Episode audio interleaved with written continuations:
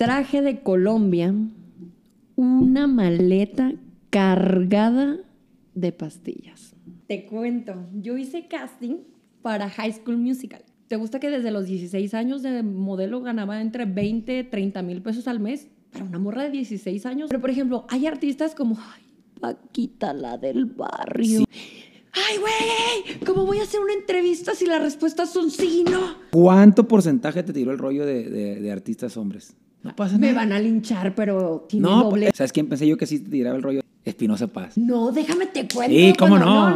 Oz era una youtuber. Perdón, es Keninis. Lo que ya vemos arregladito, no sé si es artista o no es artista. Llego a Videorola, yo no soy, o sea, invitada para nada. Alexandra, sí había un tema con Alexandra. Me Ella ya era quería- Alexandra, No, pues. me quería. No te quería al principio. No. Pero después sí o no. Di la neta, porque Espejito, espejito, dile Amigos de Puntos de Vista, de nuevo por acá en Guadalajara, tenemos ahora un capítulo muy especial, algo diferente, hoy se invierten los papeles, hoy, hoy cambia la cosa, las preguntas son de aquí para allá y no de allá para acá. Este, una buena amiga de hace muchos años, est- eh, hace varios kilos antes y subimos, bajamos y de todo un poco. Nos conocimos cuando, pues, eh, nuestro grupo, cuando Enigma Norteño eh, decidió venir a hacer promoción a Guadalajara, a Videorola. Este, y ahí surgió esta bonita amistad.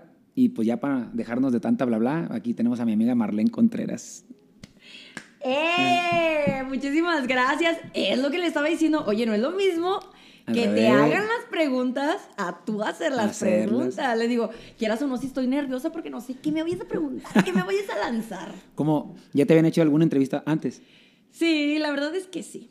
Ya, ya, ya hecho. Pero no es lo mismo, pues tengo 12 años siendo yo quien, La que la quien hace. hace las preguntas y no es lo mismo el esperar que puede ser que... Yo sé que todo lo que me vayan a preguntar, lo sé, lo sé. El tema es cuando a veces no sabes cómo aterrizar una respuesta o de qué manera puedes evadir la respuesta porque no la quieres platicar. Exacto, exactamente. Pero tú ya tienes que tener experiencia porque tú sabes cómo atacar, entonces Vamos a te ver tienes que saber defender. llega Shark Tank a mi vida. ¿Verdad? Vamos a empezar por qué te puedo preguntar qué, o qué podemos platicar, porque te digo, esto no, no quiero que se sienta como que es de que tengo aquí una lista de preguntas y, y contéstame esto, sino platicarle a la gente, pues quién es Marlene Contreras, este, sé que estudiaste, ¿no? Estudiaste una carrera, Dos. dos carreras, ¿cuáles son? Eh, soy abogada y comunicóloga. La primera Ay, fue cabrón. Ciencias de la Yo Comunicación. pensé que nomás comunicación. Sí, Ciencias de la Comunicación y me acabo de graduar hace dos años. Bueno, en septiembre van a ser dos años de abogada. Ujú. Ah, mira, esa no me la sabía y tenemos ahí doble, Y tengo doble respuesta. siete diplomados. No, hombre, amigo. A mí me gusta. ¿Siempre te gustó? Sí, me prepararte? gusta aprender, me gusta prepararme. Sí. Qué bueno. ¿Cómo fue entonces en ese tiempo cuando estabas estudiando? Creo que era cuando estabas estudiando, cuando llegas a Videorola, que es por lo que yo pienso la mayoría de gente te empezamos a conocer. Fue como una catapulta eso, ¿no? De, de- de la televisión, cuando en su momento, no digo que ahorita no esté fuerte, pero que en su momento no había más, no había TikTok, no había Instagram, no había nada.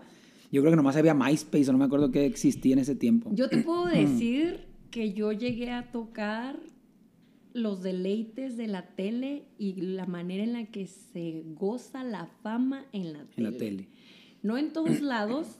No puedo decirte que era un Ricky Martin, una bichota. O sea, la verdad es que no, yo no. O, o una Galilea, pero en el regional mexicano, al menos en el regional mexicano, sabían quién era Marlene Contreras. Y probablemente llegaba a ciertos estados de la República Mexicana y mi cara y mi nombre lo conocían. El que alguien llegara y me dijera, eres Marlene Contreras, porque no es lo mismo que te digan Marlene o Marlene con M, como la del Instagram, no, que llegaran y me dijeran, eres Marlene Contreras, desde ahí yo sabía que me estaban viendo Por por. Videorola. Entonces, yo llego a Videorola cuando tengo 19 años, hago un casting de 150 personas, de las cuales quedamos 6 y de las últimas 6 pues quedé yo. Eh, pues prácticamente era de las más chicas del casting, porque la mayoría pues ya habían terminado carrera, yo todavía no estudiaba ciencias de la comunicación, yo terminé mi preparatoria y después de la preparatoria me metí a un certamen de belleza. eh, de aquí en Guadalajara. Sí, el certamen era Señorita Tequila Internacional 2009. Ese certamen se encargaba de ser como una tarjeta de presentación de la industria tequilera para el mundo. Haz de cuenta, a mí me llevaron a Perú, a Colombia, a Panamá, para representar México, principalmente el tequila. Entonces, algo cultural, pues, algo cultural, sí. Ah, entonces yo, ahí yo lo veo que para mí fue como un aprendizaje. ¿Por qué? Porque yo daba catas a 300 personas.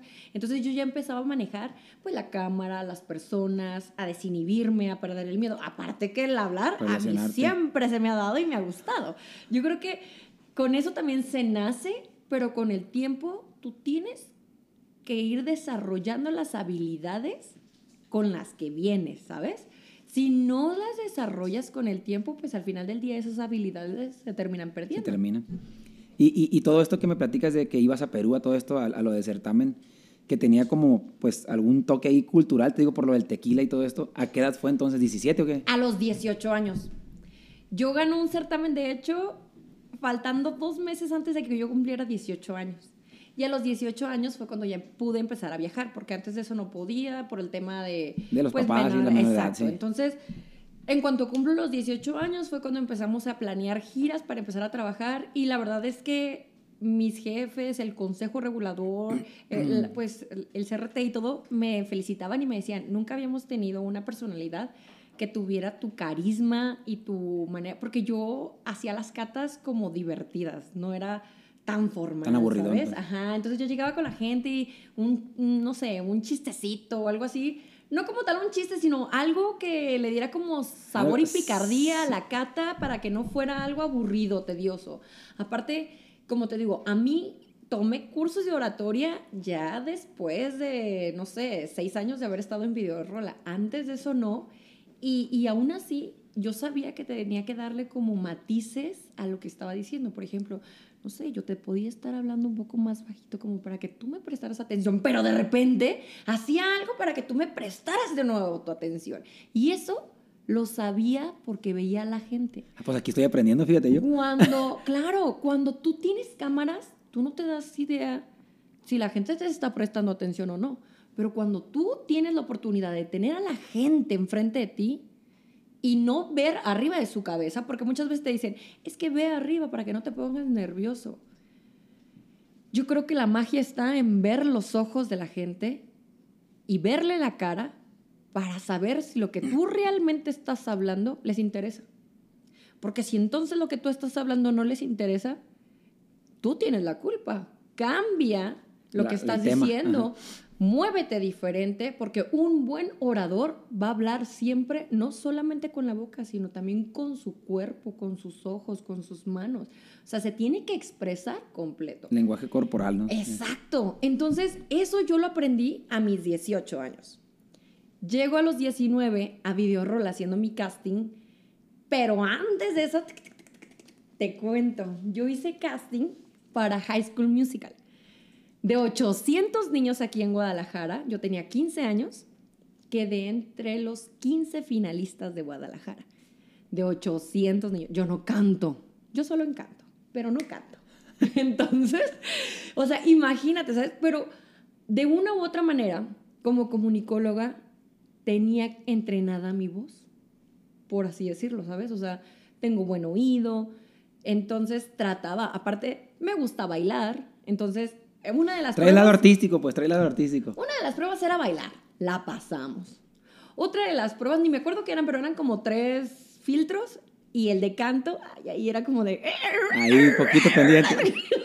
Ahí fue donde la puerca torció el rabo, amigo, y ya no pasé.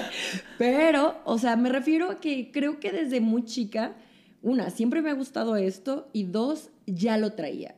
O sea, si no es que traía las ganas, traía el ángel, traía el carisma, traía alguna herramienta, yo siempre he dicho que Dios nos da a todos dones. Todos tenemos una habilidad especial que con el tiempo tú tienes que conocer cuál es ese don con el que llegas a la tierra. Si tú no conoces tu don, en esta tierra material, en esta tierra no vas a hacer dinero. Si tú conoces cuál es el don que tú tienes, seguramente te va a ir bien. ¿Cuáles, ¿Cuáles son los de Marlene? O sea, es ese um, atrevimiento a, a- a darle para adelante las cosas. Una, yo creo que yo soy una mujer muy, muy luchona, muy echada para adelante. No se me atora nada, o sea, todo lo aprendo, todo, a todo le sé. Sí, he visto tus historias de que de repente está cambiando una llanta. Y la... Amigo, yo sé cambiar llantas, claro. Aquí que sí, anda cambiando porque- una llanta y o sea, ¿qué trae? Imagínate como mujer. Te voy a pintar el panorama. Uno como mujer. Fíjate, ahorita son las 12 de la Son las noche. 12. ¿no? Uno como mujer, 12 de la noche. ¿No? Uno no tiene papá, porque mi papá falleció. Tiene hermano, pero pues mi hermano no sabe cambiar la llanta. ¿Tienes, un- tienes hermano? Tengo pues? un hermano, tengo un hermano. No tengo novio. ¿Qué pasa si se me poncha la llanta? En caliente, sacamos el gato, le empezamos a dar la vuelta, las tuercas, rápido amigo, porque la ciudad no está como para quedarse uno parado ahí que lo asalten, la verdad es que no. Y bueno, fuera que nada más te asaltaran, o sea, entonces mira, de una. Le entras a todo. Fuera de broma lo aprendí porque antes, en, en mis múltiples facetas también, la hacía de repartidora. Entonces, repartía un producto y decíamos, oye, a veces nos metemos a colonias feas, bravas, o sea, colonias bravas Pesado, de Guadalajara, sí. Y, una vez se nos ponchó la llanta y nos llevamos un susto y a partir de ahí aprendimos. Y un día, literal, mi- la niña que trabajaba conmigo, pues era mi asistente, entre las dos, dámelo, no sé qué, y hay como pits. Y yo dije, ay, mira, ya sabemos cambiar llanta. Entonces aprendí a cambiar llanta.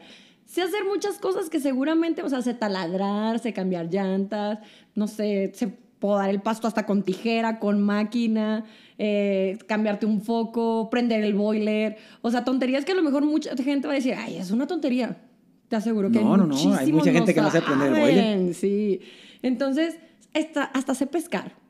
Sé limpiar un pescado para quitarle también las tripas. Pero yo sé que no vas a saber. Ni una mujer sabe planchar, o sí sabe planchar. Claro que sé planchar, Ni pero mi cabello. ¿Ah? Ni No. una mujer sabe planchar, toro. ¿Sabes una Siempre, ay, sí es ser todo, pero nomás planchar no. ¿Sabes qué no sé hacer? Más bien, ¿sabes qué no me gusta? Los quehaceres de la casa. Yo sabré hacer de comer, pero hacer qué hacer, no. Lo sé hacer. Casi a todas las mujeres que son eh, muy independientes y que saben hacer, pues como tú que vendes esto, que el otro, que vas para la tele, que haces de todo, no, no se llevan bien con, con lo de la casa. Yo pago para que me hagan el quehacer. O sea, Andan en otro rollo, enfocadas en otra cosa. pues. pues es que la casa no deja dinero, amigo. La casa, la ca- yo no conozco una persona que diga, ay, claro, tender la cama me deja dinero. No, nada. Claro que no. Son hábitos, claro que sí, esos son hábitos. Pero la casa no deja dinero, el dinero está en la calle. En la calle. Ahí- así me decía uno de mi compa Poncho de Negri, que ahorita anda remangando en el famoso, ¿cómo se llama esa madre? Ajá, en la casa de los famosos, sí. El dinero está en la calle, el viejo. dinero madre. está en la calle, o sea, realmente, y te lo digo, o sea, ahora, regresando otra vez un poquito, cuando yo entraba a Video, a Videorola, pues bueno, era una chica de 19 años que probablemente en la cartera traías lo que tus papás te daban o a lo mejor lo que tus trabajitos te alcanzaba, ¿sí sabes? O sea, no era como tanto, ¿sabes? Entonces decido yo meterme a la carrera, pero pues yo trabajaba. Trabajaba de decán, trabajaba haciendo fotografías, trabajaba en la modeleada. Entonces, pues me daba dinerito, trabajaba vendiendo ropa, porque ya sabes que se usaba de que, ay, amiga, traigo ropa, no sé qué, que traje la ropa de Estados Unidos y la compré en Zapotlanejo. Traigo la ropa de Estados Unidos y la traigo en la maleta para llevártela a tu casa, para que... Lo hacía también, y claro que te agarrabas tu dinerito extra, que para las uñas, que para no sé qué, que ta, ta. Se me ocurre meterme a clases de, para poner uñas, para pedicure así. No, hombre, me veías en la casa de Alexandra González haciéndole las uñas en su casa, haciéndole el pedicure, porque yo el dinero siempre me ha gustado y trabajar también. Entonces ahí yo estaba trabajando, ta, ta, ta. Se me ocurre después en la universidad, conozco unas personas que tienen una hermana que tiene un spa. Oye, que fíjate que mi hermana y que el spa. Y yo, la verdad, de modelo ganaba muy bien. O sea, a mí, pues no sé, ¿te gusta que desde los 16 años de modelo ganaba entre 20, 30 mil pesos al mes? Para una morra de 16 años, ganarte tu dinerito y ganarte eso, a mí se me hacía que estaba súper bien, ¿sí Sí, sabes? sigue estando bien. ah. Bueno, a mí la verdad se me decía que estaba súper bien. Entonces, pues yo tenía mi dinerito, ¿no? Entonces me dicen, oye, que mi hermana, que busca una socia, que no sé qué. Y no sé, o sea, como que ese tema de que los spa y así, pues me gustaba. Entonces dije, bueno, sí, sí me asocio. Y ya me asocié y puse un spa. Entonces yo tenía videorola, tenía mi universidad, porque yo entro a la universidad a los 21 años, porque yo decía, es que todos en videorola saben qué hacer, pero yo no, y me sentía pendeja. Esa es la verdad. O sea, yo decía, no, que midin shot y no sé qué. Y tú decías, güey, ¿qué es eso? ¿De qué está hablando? Y la verdad también, eso me molestaba, me molestaba que yo sintiera que tú me estás viendo como pendeja. Eso a mí me molesta, ¿sabes? Sí, sí sentías esas miradas. ¿o? Claro. O Mira sea, una cosa es que verdaderamente estés pendeja para la situación y otra cosa es que te hagas pendejo para la situación. Prefiero obviamente hacerme pendeja y que tú pienses que estoy pendeja, pero sé lo que estoy haciendo. A realmente en ese momento no tenía ni pinche idea de lo que estaba haciendo. Y eso era lo que me estaba pasando en ese momento. Entonces por eso yo les digo ahí, voy a meterme a estudiar comunicación. Y me dijeron, no, no te metas a estudiar comunicación, ya métete de otra cosa, ya estás aquí. Y yo no, yo quiero estudiar comunicación porque ustedes pues ya están en eso y Pues, saben que les gusta. para la teoría, ¿no? pues, para la Ajá, teoría. no, no. Y, y en ese tiempo tenía un productor que se llamaba, bueno, le decíamos Gallo. Seguramente a lo mejor lo conoces. Sí, lo he escuchado, sí, lo escuché mucho. Y decía, no, es que métete a estudiar otra cosa, no sé, algo que te guste. Otra de las carreras que me gustaba era la abogacía. Mi mamá es abogada también. Entonces, pues por eso yo decía, bueno, derecho. Pero no, no, no, no. A mí lo que me gusta es comunicación. Yo quiero estudiar comunicación. Pues terca y me meto a estudiar comunicación. Un comunicólogo seguramente se muere de hambre. Ahorita ya no tanto, porque ahorita los medios de comunicación están duros y saca dinerito de donde sea. Pero en ese tiempo, si no estabas en la radio, si no estabas en el periódico, si no agarrabas una revista, si no estabas en la tele, no tenías otra Es que ahora el, comunicador, el comunicólogo, ahora es un influencer, pues. Claro. Pero también, yo aquí te voy a decir algo. Ay, perdónenme si se me ofenden los influencers con su carrera de influenciación. Pero ahora, el tener esto es demasiado poder. Yo lo, siempre lo he dicho. La palabra es uno de los poderes más grandes. La lengua tiene poder, dijo una doña una vez en un avión. Claro. La lengua tiene poder, hijo. Ahora tú le das una herramienta, un, un- un micrófono, una pantalla a una persona que no está preparada, una persona que ni siquiera la primaria terminó. Y perdóname porque yo conozco muchos empresarios que no han terminado la primaria y miren, son una tola, pero que te hable de cosas donde está incitando a personas a hacer cosas a lo mejor negativas, malas. Y, y- y, por ejemplo, una niña, pensando, viendo, por ejemplo, aquí a tu niña, una niña de 6, 5 años no va a tener el criterio para saber qué está bien o qué está mal, me explico, pero ella admira a la persona que está en, en la pantalla o en- con el micrófono. ¿Qué va a hacer? Le va a hacer caso. La va a imitar, pues. Entonces, al menos antes tú veías a la televisión y tú veías a los profesionistas que estaban en la televisión y mínimo eran personajes con carrera. Mínimo. O sea, mínimo tenías que tener algún grado de preparación para poder estar a cuadro. ¿No? O sea, Y ahorita ya puras, no. puras, te encuentras cada babosada. Ya no, sí. Que el fofo no sé qué, ¿cómo se llama el otro? O sea, Tú, chato. pu- Ese, pues es que hay muchos, o sea, yo no me atrevería a mencionar nombres, ¿verdad? Pero hay muchos, hay muchos ahorita que yo digo, ¿en serio? Y, y también otra cosa, ahorita cuántas personas escuchas que te dicen, ay, yo quiero estudiar para ser doctor. ¿Quieren ser youtuber? Todos queremos. ¿Por qué? Porque el dinero está ahí, porque la fama está ahí, porque está bien padre, está bien. O sea, que te admiren. Está padre. O sea, a ti te tocó que te veían en Videorola, seguramente siendo de Sinaloa, que la gente de Sinaloa amaba Videorola. De más, la mujer así limpiaba, ¿va? Era, era, eh, Videorola era un boom. Entonces, por ejemplo, yo veía a los músicos y yo no se me va a olvidar, o sea, llegaban los músicos y te- me puedo tomar una foto contigo y estaban temblando. De allá. Claro. Y tú decías, güey, ¿por qué está temblando? O sea, no entiendo. Si- tú no sabías tampoco el alcance que tú tenías, ¿sabes? Hasta yo me acuerdo la primera vez, la primera vez que fui al carnaval de Mazatlán. eh, yo no me lo podía creer lo que me, me sentí una Paris Hilton. Yo dije, ay, güey, soy famosa. O sea, porque salíamos hasta el Oxxo, la tienda, lo que sea, y la gente se nos dejaba ir que para la foto. Yo decía, ¿esto es real? O sea, ni siquiera yo sabía que es, ese alcance tenía. Y más en esa, en esa parte de México, o sea, más en el Pacífico, ahí en. Sinaloa, ¿verdad? Es más como Sinaloa, por ejemplo, lo que es Sinaloa, León, Guadalajara, Es que donde estaba todo el, el- donde salían los exponentes Sí, fuertes de ahí, de. Sinaloa, Sonora, en ese tiempo, pues. sí. pues, ¿quién veía, quién consumía esa música? Pues los de ahí. Pues, Sí. Ahí te miraron a la madre, la de Aparte, la. ¿sabes qué? Honestamente, la gente de Sinaloa es muy agradable, es muy, es muy cálida, Ah, exacto. es muy cálida. Entonces, Como que volá agarran confianza o agarramos Sí, y, hey, sí, Simón, ¿y qué se te ofrece? La neta, lo que sea cada quien. Sí. Entonces digo, la verdad digo, a mí sí me tocó acariciar la fama en Lo la que tele. sea de cada quien. Me acordé de, de mi suegro. ¿Por Porque es su palabra, lo que sea de cada Lo- quien. El señor, ya cuando aplaudes y aplicas frasecitas de ya, amigo, lo, ya estamos de del otro cada, lo lado. que sea cada quien. Ah, pues así, entonces a mí sí me tocó acariciar esa popularidad con la televisión y está muy padre, claro que sí. Entonces, probablemente ahorita que ven que puede haber alcances a través de las redes sociales, pues muchos intentan, no pierdes nada.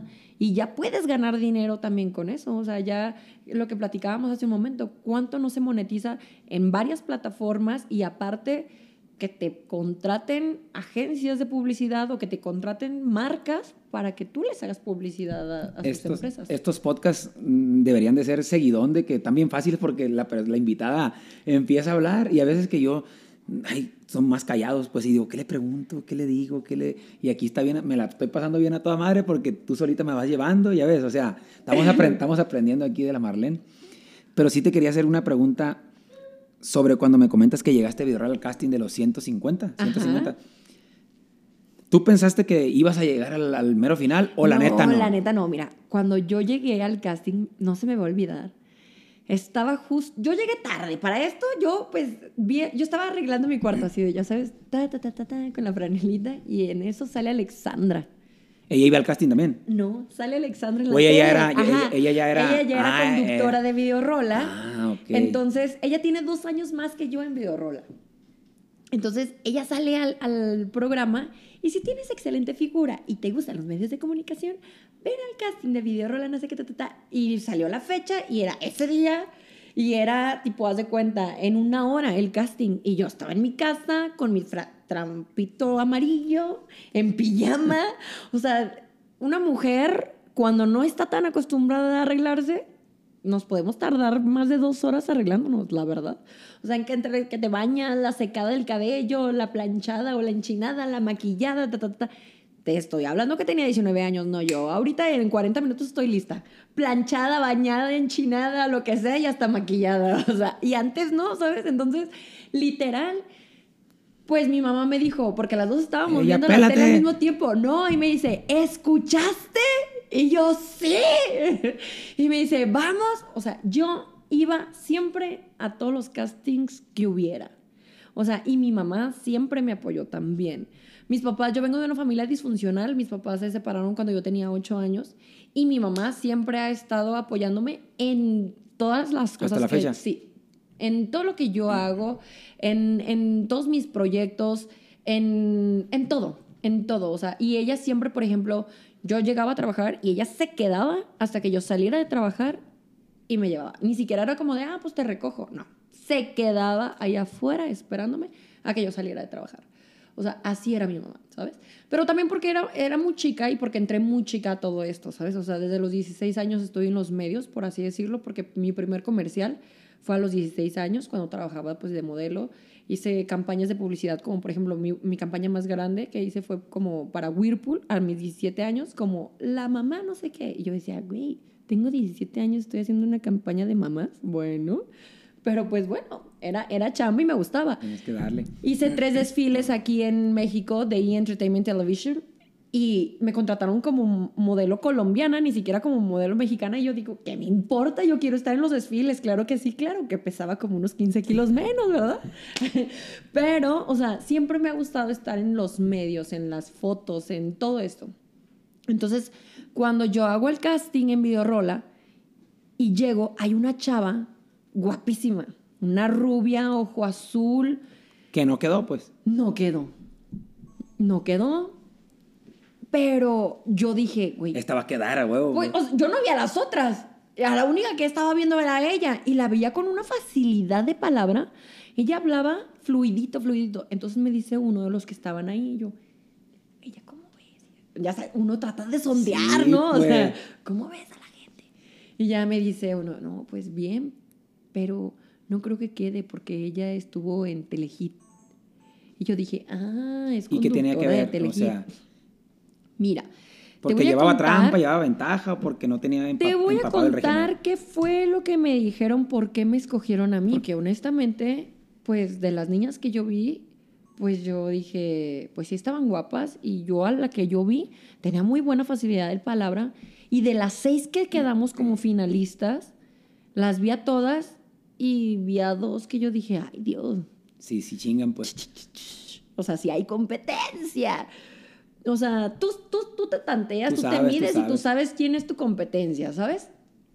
Entonces, cuando ya quedo y pues ya do- cuando ellos me empiezan a preparar y me empiezan a dar los cursos y de qué manera tengo que mandar y todo eso, pues pregunté, ¿no? O sea, ¿por qué me escogieron a mí?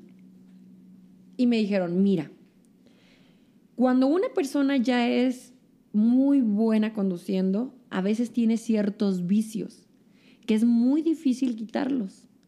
Y cuando ves a una persona nueva, pero es buena, pero no está preparada, tú la haces como tú quieras. Y honestamente Videorola fue mi escuela. Videorola me hizo como ellos quisieron crear una conductora, pero la ventaja es que Videorola te deja ser, te deja crear tu propio personaje, te deja improvisar todo el tiempo. En muchas televisoras tienen un guion o tienen eh, un chicharo donde les están diciendo palabra y palabra lo que tienen que estar diciendo, o los prompters. En Videorola no. Te daban la indicación de, tienes este video, tienes este artista, y pues tienes 3, 4 minutos para decir lo que se te pegue la gana. Entonces, ay, güey, 3, 4 minutos te pasan así, pero háblalos. No, sí, es un chingo, se te hace Claro, eterno, ¿verdad? Claro. Entonces, y monólogo, porque tenía programas sola. Un monólogo es más complejo. Y lo tenía, ta, ta, ta, ta, ta. cuando tenía artistas, ay, pues era súper fácil, porque llegaba y los entrevistaba. Así fue como yo los conocí a ustedes. Que claro que siempre que tenía un artista nuevo, me ponía nerviosa. Claro que yo tenía que verme como que no estaba nerviosa. Pero cuando ya lo habías entrevistado antes, ya era más confiancita, ¿va? pues sí, porque ya sabes incluso ¿Cómo es? Y Ajá, capaz que es y mamón cómo el le nuevo, puedes pues. preguntar, y, pero, pero por ejemplo, hay artistas como ay, Paquita la del barrio. Sí, quiero que digas nombres, que digas aquí quién, quién. Paquita la del barrio. Ay, señora. Ay, no. Rata inmunda. Ay, no. Batallabas Te para- cuento. La señora, tú le preguntas algo y te dice, sí. No. Ay, güey, ¿cómo voy a hacer una entrevista si las respuestas son sí y no? O sea, tú tienes que pensar más en chingar la siguiente pregunta, si sabes, es como de, ¿cómo te llamas? Ernesto Barajas, mucho gusto. ¿De dónde eres? De Culiacán, Sinaloa. ¿Qué cantas? Pues música norteña. Estuvo muy difícil porque yo te pregunté tres cosas y fuiste muy tajante. Tú me has preguntado tres cosas y tenemos 20 minutos hablando. ah, ¿verdad? Y cuando la persona se limita solamente a decirme, por ejemplo, un sí y no, Ahora que le mi digo? cerebro tiene que andar. La ratita la traigo en chinga. ¿Por qué? Porque tengo que estar planeando mi siguiente pregunta, mi No te da pregunta. tiempo, pues, no, te da tiempo, exactamente. Entonces, la verdad, entrevistar a Ah, sí, sí, sí, es bueno porque lo que está diciendo Marlene aquí va a lo mejor para ponerle pause. En lo que está contestando tu invitado o el que estás entrevistando, pues tú como preguntador, como cuestión, estás, te da tiempo su respuesta, en lo que tú estás en tu respuesta, uno, ah, ahora le voy a decir esto. Y aparte Y ella te no te das daba una idea, porque yo te contesté algo que probablemente de ahí nace otra, Otra pregunta. pregunta. Y con Y un ahí- sí y con un no, ¿qué nace?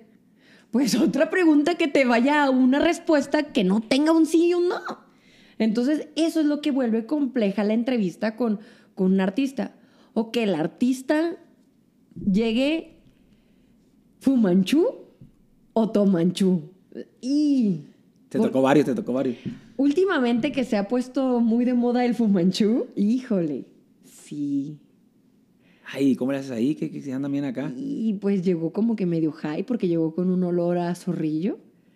Entonces yo dije, y a ver si no me Un toca. tumbado, ¿qué es un tumbado? Sí, sí, es un tumbado. En gato, ¿con qué letra empieza? ¿O qué la- que diga más, no pasa nada, pues.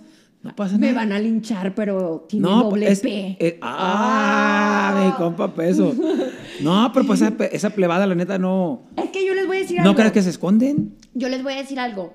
No lo satanizo. Claro que no, es bonito. El problema es cuando estás trabajando.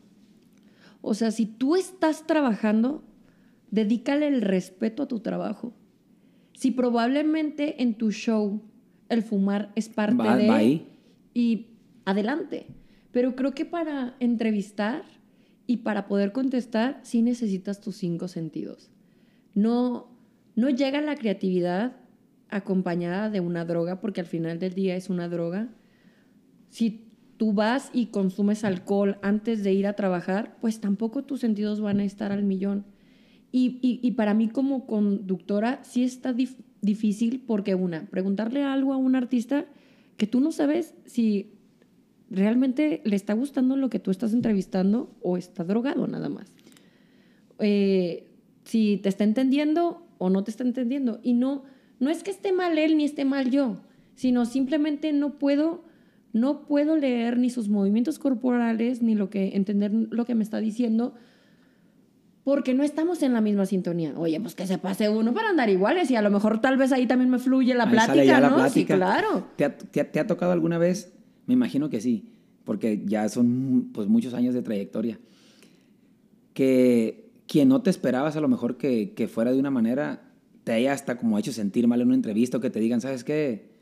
Que ya quieren acabar con tu entrevista, de que ya apúrate o no sé, que no le interese ni madre estar ahí contigo. pues. O que, Y que te lo hayan así como que hecho sentir. No, honestamente, híjole, todos los Que hay muchos artistas- especiales, hay muchos especialones, pues. Pero yo te voy a decir algo. Yo no sé si lo. Yo tengo aquí tres herramientas a mi favor. Soy la conductora, soy mujer y no estoy de mal ver. Entonces, Entonces, ay, se quedaban acá. Quien. Ay, a lo mejor una mujer. Ay, a lo mejor una mujer. Quien que- que- como mujer no conozca su poder, entonces no está ganando en esta vida. Y yo conozco también cuál es mi poder. Y sé que también en el regional mexicano la mayoría son hombres. Ahora, si nos vamos con una mujer. Una mujer trata de ser muy empática y demasiado agradable en el regional porque sabemos que estamos pisando terrenos de hombre. Entonces, ¿qué hace la mujer en el regional? Hace más todavía que los hombres. Un músico hombre, si tú le dices son tres horas y nada más, tres horas contaditas va a trabajar. Pero si una mujer del regional le dice son tres horas, seguramente ella se queda cuatro horas. Seguramente. ¿Por qué? Porque sabemos que no Tiene que dar el plus, pues. Sí.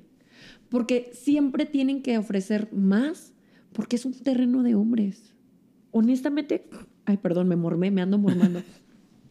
la única artista que yo conozco ahorita mujer que se me viene a la mente, Jenny Rivera. Que fue esa así. Tocó los dame, cuernos de la luna. Dame otro nombre. Que de verdad digas, güey, memes, canciones, muerta y sigue viva en la vida. Te tocó entrevistarla varias veces, me imagino. Me tocó una vez nada más. Una vez. Y amigo, la primera vez que yo fui a ver a Jenny Rivera como artista, lloré. Ahora imagínate cuando me tocó ya entrevistarla, porque no es lo mismo, ¿estás de acuerdo? O sea, uno antes veía a los artistas como artistas, ahora tú los ves y a lo mejor pudo haber estado mal, pero terminé viéndolos como colegas, como amigos, como compañeros de trabajo. No les pierdo obviamente el respeto porque son artistas y ellos tienen su talento, pero deja de, este- de ser la magia como admirando a la persona. Te entiendo ¿no? perfecto, O sea, te entiendo perfecto. Y, no solamente ha pasado en el medio, en la industria, perdón, de, pues de la industria de la música, ha pasado ahorita con deportistas. Ya ves que Sí. ahorita le tiran mucho también a los seleccionados de México, por ejemplo, de que antes sí sentían la camiseta. Eh, ah, mm, siento que por ahí va lo que comentas. Antes los artistas los veíamos como, como artistas, pues Sí. ahorita ya cualquiera, hijo de la chingada. Pues es que te digo que ya con la- el teléfono, mira, Y con el pum, ya pegó en esa canción. es artista. Sí entiendo perfecto. Antes estábamos hablando que la palabra artista se llenaba completamente. Mira, platicando yo con una chica que de hecho es pues competencia prácticamente de videorola de banda Max. Eh, Ingrid Lasper. Ah, sí, sí, cómo no, le mando un saludo a esa amiga mía también, Ingrid. Estábamos platicando y decías, es que la palabra artista lleva muchas cosas. El que baila, el que canta, el que actúa, el que pinta, el que escribe. Ellos son artistas. Pero ahorita, ¿cuántos artistas reales Existen, pues. hay? O sea, está artista con autotunes. Entonces nada más es personalidad con Ángel. Es un personaje que cae bien. Es un personaje guapo o guapa. Que existen ya herramientas que te ayudan. Eso es una realidad. Pero artistas ya no hay muchos. O sea, De los jóvenes recientes, pod- ¿podrías mencionar así ay algún? no, no me hagas eso. No, yo, yo sí te voy a decir algún ejemplo, por ejemplo. Eh, artista que siento yo que, como dices tú, tiene que componer o tiene que interpretar o tiene que, a lo mejor no ser un pavarotti en la voz, pero tiene que tener algo, hay un dominio no vocal. Y de los que, por ejemplo, en lo personal admiro, se puede decir, eh, pues Alfredo Olivas, eh, Julián, que no es muy compositor, que yo tenga entendido, pero canta bien chingón. O sea, ¿qué, qué otro de los... estoy hablando de esos tiempos, pues de los tiempos de que también crecieron tocaron antes y con ahora, videorola y que ahorita todavía están, pues. Ok. Que todavía están, pues el Julián, Alfredo. ¿Te acuerdas cuando pegaba Machín también? Y, y sigue teniendo su, su trayectoria bien chingona. Fidel Rueda, que fue, fue un artista de videorola 100%. Este, que tenía no nada más el ángel, sino que ya te acuerdas que Fidel tocaba el acordeón muy peculiarmente y lo sigue tocando. Creo que ya no lo toca, creo que ya toca otra persona, pero en ese momento cuando el boom de él, tocando el acordeón y cantando. O sea, ay, cabrón, casi todos los solistas en ese tiempo era el puro micrófono, El pues, y él con el, con el acordeonzón, o sea, tenía su lado característico, su lado artístico bonito, entonces ahorita ya, como dices tú, ya es puro andar como que, pues como dices tú, con un ángel o con una estrella ahí y se me antojó que ahora soy cantante. Exacto. Y ya no, ya antes no era así la cosa. Por ejemplo, te voy a mencionar una. ¡Ay! El fandom se me va a echar encima. Ingasu, ¿quién será? A ver. ¡Ey, qué ninis! Voy a dar mi muy humilde opinión. Inga tu madre, se va, se va a prender el cerro. A ver, Marlene. No, no, voy, no voy a tirar, no voy a tirar. Tranquilos, no voy a tirar. Lo que voy a decir es lo siguiente. Kenia Oz era una youtuber. Y ya es cantante. Ya no es youtuber. Porque ella se enoja si tú le dices que es youtuber. Se enoja. Ella ya no es youtuber, ella es cantante. Y bueno, es real, la morra tiene discos, tiene, eh, pues en sus plataformas ya es totalmente videos musicales. No sé si canta bien porque yo no la he visto cantar en vivo. Yo tampoco no, no consumo. O sea, es que es ahí otro tipo sí de yo no puedo decirte, la he escuchado en los temas de los videos como toda la gente, editado la situación, pero en un en vivo o en, en acapela. Así no sabes cómo canta. Sí, pues. ahí es cuando realmente sabes si la gente tiene talento para cantar o no. Lo que nosotros vemos arregladito y así, perdón, es que ninis. Lo que ya vemos arregladito, ya, o sea, la neta, o sea, ahí ya no, no, no sé si es artista o no es artista. ¿no? Si yo veo que agarra el micrófono y digo, canta súper perro, canta como los ángeles, canta bonito, mm, canta bonito, ah, es diferente. Pero si eh, llega el iTunes, pues ya no, ya no sé, ya Por no ejemplo, de las que cantan bonito, según yo y en mi gusto personal, Yuridia, Ángel Aguilar. Ángela Cantan bien Aguilar. perro. Bien perro cantan. O sea, esa mujer, híjole, Es que ya lo traen, pues. sí. Ya lo traen. ni Pero ellos no llegaron como youtubers primero. No, no, no. Ella venía de una familia de artistas y llegó de una como artista a subirse a un escenario. Entonces, bueno, también son dos cosas muy diferentes. Probablemente Kenia O siempre quiso ser cantante y a lo mejor Pero empezó... empezó por la YouTube. Exacto. Entonces, siempre una plataforma eh, puede ser que sea una ayuda, pero te digo, siempre y cuando haya verdaderamente un talento. No estoy diciendo que no lo, no lo tenga, ojo, ay, porque ustedes son bien cómo. No, aquí van a poner de todo. No, es que Marlene le tira ay, a no. Kenia Oinga. tú. son bien cómo, pero no. Otra cosa que también voy a aportar, por ejemplo, a ella, uy, es una mujer, es una diosa. A esa no sabe si se le resta, porque honestamente sí es una mujer muy bonita.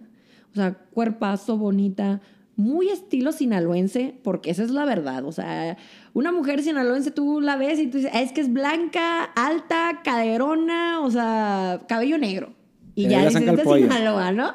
Entonces, la morrita trae, trae ese flow sinaloense a todo lo que da. Entonces, digo, de cajón es bonita. Tenía su canal de YouTube, ya tenía muchísima gente, ya tenía respaldo. Empezó a cantar, le empezó a pegar. Hay canciones que me gustan, la verdad. Lo que tú no sabes que cuando me... Sí, soy fancecilla de repente también, la neta es que sí, no puedo Si decir has que hecho no. TikToks con, con las canciones, pues. Claro que sí. Estoy linda para ver. No, o sea, bueno, es que al, al final del día terminas consumiendo eso, o sea, consumes lo que hay en este momento, así Está sea de la plagado, edad pues. que seas. O sí, sea, o sea, sí. no, no te puedes esquivar ese vergazo. pues. No, no. Fu, fu, fu, fu. Y de todas maneras te llegan todos. O sea, la verdad es que sí, amigo. O sea, venos, somos de la misma generación. Estamos tratando de pegarnos como el ave fénix. Renovar o morir. Y nosotros renovamos. Y así vamos a seguir vigentes. O sea, ¿cuántas industrias no han quebrado porque no decidieron agarrarse de las herramientas De nuevas? hoy, pues. La neta. Ahí está mi amigo el Kodak, que no quiso renovar y se murió. Mi amigo Blockbuster, que decidió morirse también. ¿Cómo estuvo eso del Blockbuster? Tú me contaste una historia de, de que... Oiga, don, don Blockbuster, esto es lo más per... Netflix llegó. Por streaming va a ser la nueva cosa. No, esa madre, ¿cuándo la verga? Y, Ay, te guacho. Así es. Entonces, pues bueno, uno trata de, de pegarse a lo que está de moda, a lo que está en tendencia, a lo que está pegando, pues para no morirse, ¿no? Al final del día seguimos en los medios. Seguimos en Pero conservando también tu... O sea, como dices tú, evolucionar y ir también un poquito ahí con la corriente, pero también conservando tu, tu Tu esencia, esencia. tu, tu personalidad. Imagínate que tú ahora porque esté pegando otro tipo de conducción, ya te mire yo haciendo esos pantomim, no, no, no va a quedar que no eres tú, pues. No. Ah, cabrón, esa que trae. Eso sí es un hecho, o sea, en, en esta industria, en esta carrera al menos, por ejemplo, yo no me veo en un noticiero. Por mucho que lo intente, yo no me veo en un noticiero, porque yo no puedo ser la señora seria. No, ni siquiera puedo. La señora seria que pueda darte las noticias de que en Fairfax. no, no pudiera, neta no pudiera, o sea. Ni el clima, nada. No, no, tampoco no me veo como de, no, no sé qué. qué, No, no, eso no es mío. Lo mío es echar el chismecito, la platicada. Aparte, soy dicharachera, o sea, me muevo demasiado. Yo sí hablo con todo mi ser. Mis ojos te están hablando a cada rato. O sea, yo a lo mejor puedo cruzar las manos y a lo mejor tratar de. Pero mis ojos te van a estar bailando todo el rato porque, la neta, yo hablo con Así mi eres. cuerpo. O sea, así soy. Entonces, va a haber conducciones que me queden, va a haber otras que no, con las que obviamente encaje perfectamente bien, con otras que probablemente las pueda llevar a cabo por la experiencia que puedo tener, pero que no son mi fuerte. Entonces, por ejemplo, hace poco que estuve en Televisa, estuve en un programa de espectáculos de ¿Tú chismes. trabajando ahí? Ajá. Yo no sabía nada de chismes del espectáculo. Ay, no, yo no era la señora chismosa que andaba viendo las... Ay, no, yo no. Y tuve que aprender. O sea, yo no sabía ni cómo se llamaban ni los actores de las novelas. Yo no sabía cómo se... Yo no sabía nada de eso. Y me tocó aprender. Y que el chismecito que ya se casó, que ya se juntó, que ya que está embarazada, que no sé qué... Me tocó aprender también eso, ¿sabes? O sea, y me adapto y puedo. Me ponía muy nerviosa porque eran cosas que yo no conocía.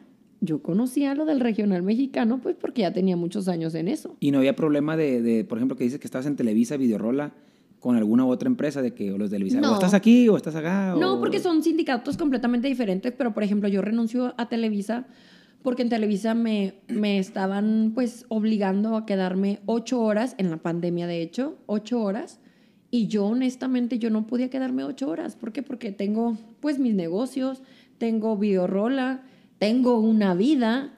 Pero te apuesto que no podías trabajar en Videorola y Mandamax, no podías, ¿o sí? Ahí sí Ah, no. ¿verdad? Eso sí es competencia. ¿Por qué? Porque es, es- es el mismo género regional mexicano. Entonces, no sé, es como si. A huevo que te iban a- ¡Ey! Bimbo empezara a venderle. O Coca y Pepsi, pues. Sí, ajá. La verdad es que ahí sí no, no se puede. Pero con el tema de, de Televisa y era un programa de chismes, no había ningún problema. Y después pasé a un programa matutino o de revista que fue día a día en, en Televisa y pues también ahí estuve. Ahí te va una pregunta que no se puede dejar pasar, A aprovechando aquí. Ya dijiste que pues a veces no sabí, te, te daba nervios cuando no conocías al artista, que obviamente el regional la mayoría eran hombres y muy poquitas mujeres. ¿Cuánto porcentaje te tiró el rollo de, de- de artistas hombres? ¿Antes o ahora? De- desde, desde hasta la fecha, desde, Desde que- que desde los entré. 19 años que entraste hasta ahorita. Y di una vez di quiénes. no, no voy a arremanga. Arremanga. pero- Es más, el primero que te acuerdes, pues. Porque el primero y el último siempre se acuerda uno. De que irá. Espérame, tiempo. ¿Pero desde que entré a trabajar o desde antes de entrar a trabajar? No, desde que eres videorolera. pues. Ah. Porque ahí llegaron los artistas y tú los entrevistabas y tú dices que tú tienes el poder y que tú sabías cuál era tu fuerte. Mira, amigo, ¿sabes A huevo que ahí todo el mundo flechabas, pues. Sí y no. Te voy a decir yo por qué creo. Tú Por ejemplo, tienes te miré el con- micrófono. Perdón que te, te mire, por ejemplo, un video con Roberto Tapia hace un chingo. Pues. Uh. Mi compa Roberto a huevo que te tiró a rajar. No. No, ¿cómo no? Te lo Roberto. juro que no. Usted le tiró. Oh, que la- Pero, pero, ¿sabes qué? Pero un día Roberto Tapia me dijo, oye, que tengo un amigo que te quiere conocer. Ah, ya sé quién, un compadre de. Entonces yo dije, ay, no, la verdad, no, yo tengo novio y tengo miedo. ya sé quién, ya sé quién entonces. Sí, pero no, él no. Sí, sí, no, sí. mira, es que sabes una cosa, yo, yo creo, no sé. Porque yo digo, pues no estoy fea, ¿verdad? Y pues imagínate, tenía 19 años desde que entré a Videorola. Yo pienso que el artista me tiene un cierto respeto porque tengo esta herramienta que es mi poder. Y yo puedo hablar tanto bien como mal. Entonces, el artista no se va a arriesgar a hacer una pendejada porque yo tengo todo el poder Sí, pues lo puedes. para hablar mal de él. Claro. Yo pienso eso. Decía, no, mejor a la vez. Aparte, el hombre no es pendejo. También se da cuenta quién sí a quién no. Quién jala y quién no jala. La verdad. De una tú sabes. De una tú sabes. Entonces, tú ves quién te puede dar entrada y quién no. Yo al menos también te lo digo. O sea, yo nunca fui tan fandom. Yo nunca fui tan groupie. Yo, por ejemplo, llegaban en Videorola. "Mm, que nos invitan aquí, que nos invitan allá. No. ¿Cuántas veces tú me viste en conciertos? Nomás chambeando, ¿no? Que a veces, o no. Que en la Sí. esta de auditorio, ¿cómo se llama? Pero de fiesta, De las fiestas de ir a octubre. cotorrear. o- Mira, yo ni tomo. Entonces, la goyotiza ni me gusta porque no tomo. ¿Sabes quién pensé yo que sí te tiraba el rollo así ya también, aparte de mi compa Roberto, que ya dijiste que no? Espinosa Paz. Pensé que sí. No, déjame te cuento. Sí, ¿cómo cuando- no? No, no, escúchame. Yo conocí a Espinosa Paz un día que fue mi cumpleaños. Fuimos, no me acuerdo si fue en León. No, hombre, me cantó las mañanitas. No, ¿Qué la hubo? otra bien volada. Porque Espinosa Paz le cantó remangada. las mañanitas en su cumpleaños. Pero no, no me tiró la onda. No sé. Y luego más, y luego, y luego más compositor, pues. O sea, es que pues me empezó a, a- a echar rollo, verbo, ¿no? pues, tipo John Sebastián, pues. me, echó- me empezó a echar rollo. Me empezó a echar rollo. De primera fila, Chaparra. Mira, está así la Chaparra, está la Chaparra. Pero a ver, chaparra, ¿está interesante o no está interesante? No, pues vela. Llegar a dormir y vela. O sea, mira, la neta, muchacha. el Espinosa Paz, yo te voy a decir algo. Me empezó a decir cosas. Bonita, pues. Tiempo. Ay, por favor, Espi, eh, amigo Espi, no te ofendas, pero. No sé, como que él no está aquí ni está allá. ¿Has platicado con él? Fíjate que nunca me ha tocado platicar con él. Nunca, ¿eh? Y, es ahí cerquita No de... le entendí. Tenemos muchos amigos en común. O sea, no, no entendí su manera de Muy filósofo el pedo, güey. Sí, no sé, no, o sea, no sé si me faltó IQ, no sé si no lo estaba comprendiendo o no sé si de plano estaba sacándome cuatro temas al mismo tiempo, pero Al momento de la serenata y mi todo el pedo. jefe Sammy, no, no, no. A, a la hora de estar, porque antes de que subi- subiera al escenario, estábamos en la parte de atrás y pues estábamos tirando barrio. Nada, que no sé qué, y pues Y ahí no entendía sí madre. se acercó y como que querer cotorrear y ta, ta, ta, Y ta, a ¿no? huevo. Nada, que no sé qué, y pues Y ahí no entendía sí se madre. acercó y como que querer cotorrear y ta, ta, ta, Y ta, ¿no? huevo. Y yo dije, ¿qué? ¿De qué hablas? O sea, perdón, no le entendía. O sea, yo decía... Y yo le pregunto a mi jefe, le digo, oye, Sammy, yo tengo un jefe que se llama Samuel Yáñez y él conoce muchísimo de la industria musical y conoce a muchísimos artistas y le dije, oye, no sé, como que no, no, no le entendía, pero no sé por qué. Y me dice, mira, él es compositor y muchas veces el compositor llega a un punto en el que no sabe en dónde está, si está aquí, está aquí o está allá. Y yo dije, es que te lo juro que yo dije, ¿qué? O sea, estábamos hablando normal y de repente me sacaba algo Otra que... cosa, pues. Yo dije, ay, güey, ¿qué pregunté?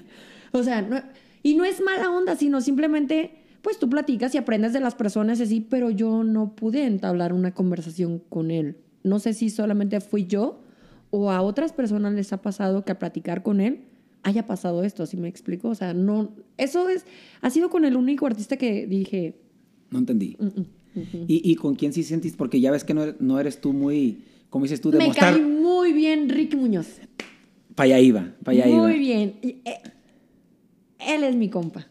O sea, tengo 12 años platicando con él. 12 años que no me tira la onda. 12 años que si lo veo me da mucho gusto Es tu amigo, es verlo. tu amigo de verdad. Exacto. Que eh, ya sabes, hay mucha gente que habla y dice la la, pero cuando viene, por ejemplo, a Guadalajara me invita a sus conciertos y con mucho gusto voy, lo veo. Si se da la oportunidad de que lo pueda saludar, lo saludo. Si no, no pasa absolutamente nada. O sea, se le agradece que siempre me tome en cuenta y, y que en algún momento, por ejemplo, había como más contacto y me echaba consejos, o sea, yo de que ya sabes de que "Eh, el amor. Y él, o sea, me hablaba desde el punto de vista maduro y como hombre. Y yo decía, ájala, o sea, y bien, pues, o sea, neta. Y tiene un humor negro que muy, muy poca gente lo comprende. Pero conmigo siempre se ha portado muy bien, ¿sabes? O sea, a mí nunca me ha echado bromas feas ni cosas así, ¿sabes? Pero sí he visto cómo lo hace con otras personas, ¿me explico? Entonces, yo lo único que te pudiera hablar de él son cosas agradables, porque él es muy, muy agradable conmigo. Y cuando lo conociste, ¿ya lo admirabas? ¿O, o también No. de que no, ni me gusta No intocable? tenía ni idea de quién era. Haz de cuenta que se sentó al lado. Ay, perdónenme, pero también empecé de cero. Literal, yo tenía pues 19 años cuando lo conocí. Eh, a él no se le va a olvidar nunca cómo lo conocí porque ahí sí alguien del regional mexicano me estaba tirando la onda y fuimos a ese concierto con ese alguien que me estaba tirando la onda. Con ese el regional, pues. Y era bien fancecillo ese alguien que De me estaba Intocable. tirando de intocable. Entonces el otro estaba de... "Ah". Y pues yo me senté y estaba yo ahí, estábamos esperando que llegara. Y pues llegó un güey todo tatuado y así, se sentó ahí a un lado. Y pues estaban ahí de que nada, que no sé qué. Y pues el güey tatuado estaba ahí a un lado de mí. Y ya algo me preguntó y yo, ah, sí. ¿Y cómo te...? Ah, mucho gusto, Marlene. Y yo así, esperando, yo esperaba que llegara el intocable, ¿no? Y ya, yo tenía el intocable ahí a un lado. Ese pero yo no lo conocía, amigo. O sea, yo conocía al intocable gordito. Ese no estaba gordito, es que se acababa de tunear. Entonces se hizo. Ricky? Sí, se había hecho, creo que el bypass, una cosa así. Entonces Llegó era flacón. delgado. Entonces no sé por qué mi cerebro lo visualizó. Aparte en el escenario, yo como que lo vi como más gordito y traen el chaleco. Y ella venía normal, pues, de, de ropa. y se viste medio roquerón. Entonces, y ahí estaba y no sé qué, y yo así de que, ay, Pero ya bajó como que el backstage o dónde era, un Ajá, camerino, qué está en el camerino en el Telmex. Ahí estaba. Y ya ves que se junta un montón de gente a veces. Atrás. Ajá. Ah, pues ahí. Y literal estaba en el sillón y así, y pues, y yo dije, ah. Y yo, no mames, eres tú. Y yo, ay, pues me puedo tomar una foto contigo. De una vez aprovechando. La verdad, así fue, o sea, literal. Y a partir de ahí, y él me decía Pocahontas. Cuando nos conocimos, eh, pues como no sabía cómo me llamaba yo tampoco, Pocahontas. Mira nomás, yo hace poquito tuve el gusto de conocerlo, hasta hace poquito.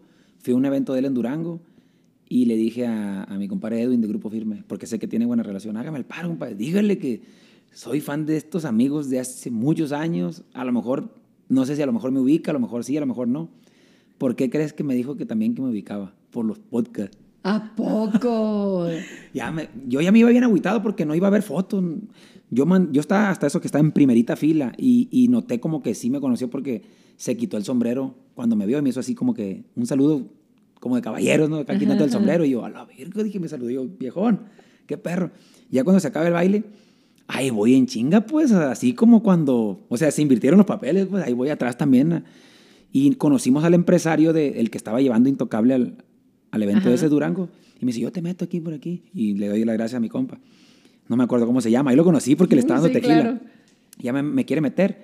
Y ni él puede entrar. Porque ya es que traen una seguridad acá de Sí, que, sí. no, yo hice el baile, me vale madre, no entra nadie. No, pues yo le dije a la mujer, pues vámonos ya aquí ya. Si el que hizo el baile no nos puede meter a, una foto, pues ¿quién me va a meter? Y ya me di la vuelta y venimos caminando. Éramos varios, unos amigos y todo. Y me grita como que alguien de ahí de su staff. Eh, ¿quién? Señor Barajas, algo así. Y ya, pues, ¿quién es? No, pues yo. Ah, es que le habla Ricky, que si puede ir, pues ahí vengo en putiza para atrás. Que si puede ir a su camión y no, pues Simón, ya me meto y, y, pues ahí estaba el viejo acá lavándose las manos. Y ya, pues, pero mucho tiempo, mm, lavando las manos, lavando las manos, y yo, y todavía me dice, ay, disculpa, es que tengo una, como, pues, como que, siempre que me bajo, como que me gusta lavarme las manos, no sé, pero mucho tiempo tenía como unos 10 minutos lavando las manos. Ya se le van a hacer, yo creo, así de viejito las manos, decía yo. Tiene las manos más bonitas que he visto de un hombre. Ah, ¿eh? pues se las lava macizo. Y ya se lavó las manos. Oh, usted tómese el tiempo. Le dije yo aquí estoy. Y estaba ya entrado. Y pues en el camión ahí viéndolo. Yo, no mames, dije yo, la verga, aquí me. Bien piñado. Y ya cuando se termina de lavar las manos, tuvimos una plática bien chingona. Me dio así como que hablamos cosas hasta espirituales y así. Y pues me llevé esa experiencia. Te digo, estaba mi esposa conmigo y unos amigos. Y, y pues para mí fue algo bien chingón que me dijera también de que. Gracias porque me mencionaste en tal podcast, me dijo, de que, de que admiras nuestra música. Y no, pues y aquí estamos otra vez hablando del tema, porque es de tus mejores amigos de, de la ¿Sabes una cosa? Es que aparte ellos son una leyenda. O sea, yo me acuerdo pedo. cuando yo estaba en la secundaria que Intocable era Don Intocable. Y siguen siendo. Bueno, o sea, pero me refiero a que eh, de verdad era un... Era el un- boom de ese momento. Sí, era un fenomenazo, ¿sabes? Y que tú ves, por ejemplo, en Guadalajara, si tú te metes para ver sus fechas, ya está casi sold out. Entonces, es como de, güey, o sea, Siguen siendo. ellos están todavía ah, manteniéndose, manten- ¿cuántos años tienen? Y qué ya? bueno que, que exponentes así sigan defendiendo, por así decirlo, pues ese tipo de música, La pues porque se música está norteña, muriendo, pues. sí. Ramoyan Ayala ya casi no hay, ya no hay intocables, ya no hay esto y el otro, pues los artistas que decíamos, pues. Los artistas que les entendíamos a sus letras. Ay, honestamente, yo no les entiendo a veces a las letras de ahorita. Ay, el No y el Espinosa, ¿cómo le entendía? Si no entendía ni la plática. Oh, que la-. ¡Ey, Espi, Espi! No te creas, Espi, era broma. intrínseco, intrínseco. O sea, no, no, no, pero por ejemplo, neta, Mentira, no conozco al viejo, pero estamos agarrando cura. no hay una canción ahorita que me la sepa de pe a pa, que la cante a todo pulmón, más la de. Ella. ¿Cómo se llama esta canción? La de. Ay, me van a regañar. la de baila, ella baila sola. Ella baila sola. Compa. Nada más, sí se acabó. ¿Qué le parece esa morra? La que, porque todo el mundo no la sabemos, güey. Pero de ahí en más, no me sé de verdad ninguna rola del movimiento Es brillantado. que, somos, es que somos de otra pinche época. ¿Será que ya estamos rucos? Estamos chavorrucos, pues. Es que, ay, no sé. A ver, todos, aquí yo veo mucha gente joven. ¿Tú Hay te mucha- sabes todos? No, Lo manche nuevo. tiene 20 años, ni modo que no se la sepa. Pero no. No, yo sí, yo sí una que otra. No te voy a decir que todas, pero tampoco soy muy consumidor de, de, de ese estilo. Pero sí hay unas rolas que digo, ay, a verga, está chida esta rolita. Sí, Hasta ahí. pues. ajá, pero no es... Por ejemplo, yo honestamente soy fan de una canción de Enigma Norteño. Ah, gracias. Se te olvidó. Ah, esa Ay, pieza. Esa rola, mira, esté llegó. de buenas, esté de malas, esté llorando, no esté llorando. E- Es más, esté bien enamorada, de todas maneras me sigue pegando. Y es de dolidos, pues. O sea, la neta, la canción es muy buena. O sea, son de esas rolas que no hay género, no hay moda, no hay edad. O sea, que el amor y el desamor siempre, Siempre va a estar, estar. o sea, vigente. Siempre Y va a fue de haber las más tocadas de videorola esas. Neta, a mí esa rola, esa rola. Me, sea, neta, esa canción me gusta, güey. Porque como que las canciones de desamor, uno las canta todavía mejor. Las mujeres, ¿eh? La neta, uno cuando se lo está llevando la chingada, hasta la del movimiento naranja le viene quedando, te lo juro. Todas las rolas quedan. La neta, o sea, uno está sufriendo por amor y te lo juro, la de panadero con el pal, el pal. Güey, hasta eso te queda, güey, neta. La neta. O sea, entonces, Esa canción es muy buena, o sea, No, es, muchas gracias. es Fueron, muy buena. Nos, nos recuerda. eh, ya ves que hay una rolita que siempre te recuerda momentos. Por ejemplo, ah, cuando iba en la prepa me, me acuerdo de Sí. esta rola. Hay, hay momentos así que fans nos dicen, hey, cuando se te olvidó, yo pasé por esto. Y yo, así en los conciertos. Y yo, ah, pues es algo, es algo bonito, ¿no? Para, para nosotros, que mucho público. Y aparte se le hizo un vecino esa rola. ¿A poco? Se le, se le hizo un vecino de que me contó su historia, de que cómo fue que pues, lo engañaron y todo. Y, y neta, no es, no es choro de que es la historia del primo de un amigo. No, en neta me lo contó un vecino. Y cuando me lo contó me impactó, pues. Me impactó así de que verga, porque lo engañaron con... Haz de cuenta que la esposa del chavalo, del vecino mío, trabajaba en una agencia de carros, no me acuerdo si en la Nissan o en la Honda, sabrá Dios. Y la mujer, pues le engañó con su jefe de la agencia, supongamos con el gerente de la Sí, Nissan. sí, sí, sí, sí. Y cuando pues ya lo miré, mi compa, no voy a decir su nombre, este, ya me platicó pues cómo es todo el circo y, y, y lo más triste fue de que él, o sea, su, su hija de él, tenían una hija chiquita, se quiso mejor ir con el papá que con la mamá y, el, y el amante. Pues. Entonces yo cuando me platicó eso sí me, me llegó y, y fue que hice la rola esa y cuando la haces de verdad, pues que sentís, porque sentí culero, pues. Cuando lo haces de verdad sintiendo algo así, que me puse la piel chinita y todo, salen cosas naturales bonitas que la gente acepta, pues. Entonces por eso yo pienso que trae esa química, esa magia, la rolita esa. Sí, la neta sí es de las más sonadas, te agradezco.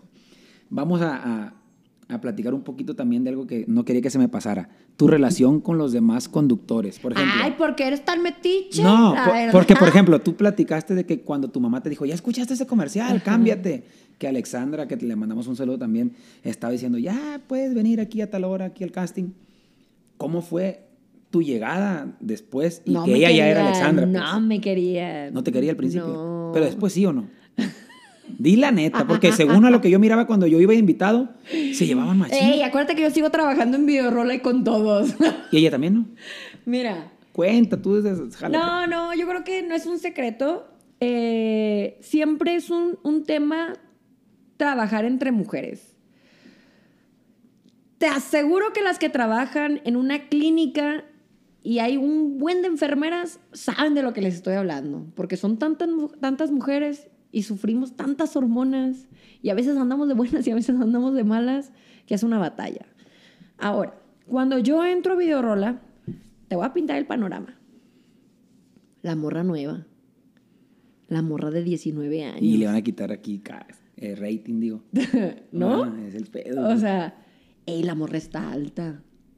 Ey, la morra está guapa. Ey, güey, la morra se ve buena. Y cayó bien y la madre. Entonces, una mujer se siente amenazada aunque tenga su lugar. ¿Por qué? No sé, güey. Esto es como la ley de la selva. Las mujeres es como que sintamos que estamos compitiendo. Entonces sí lo, entien- sí lo entiendes, pues por una parte. Yo sí lo entendí, pero te voy a explicar por qué otra vez. Yo ya me dedicaba a los medios de comunicación, entonces yo sabía lo que estaba sucediendo. Ellos, y digo ellos porque todos los que estaban en Videorola, la mayoría entraron directo a Videorola y antes de eso no hacían nada Que casting ni nada de eso. ni relacionado con nada de medios audiovisuales ni nada de esto. Entonces, no es lo mismo. Aparte, en donde en el círculo, en el núcleo donde yo me juntaba, pues todas las mujeres eran muy guapas. Eran muy guapas, o sea, Zoe, Rosy Rubio, por mencionarte dos que tú probablemente conoces de Guadalajara, son guapas. Entonces, así eran todas las mujeres con las que yo me juntaba. Entonces, yo estaba muy acostumbrada a juntarme con mujeres guapas. Y cuando yo llego a Videorola, noto que no soy, Que no se quieren juntar contigo, pues. yo no soy, o sea, invitada para nada en ningún evento. O sea, llegaban boletos porque, ah, que la arrolladora va a estar en el Telmex y para Marlene no hay boletos.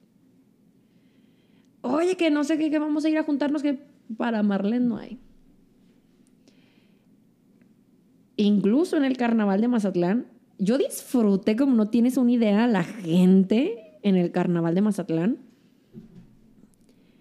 Pero a mí, a mí me bajaron con la gente y a ellos se quedaron arriba como conduciendo. Y yo pude ¿Cómo ver- arriba con la gente y abajo conduciendo? ¿Cómo así? había una tarima. y los conductores conducían en la tarima.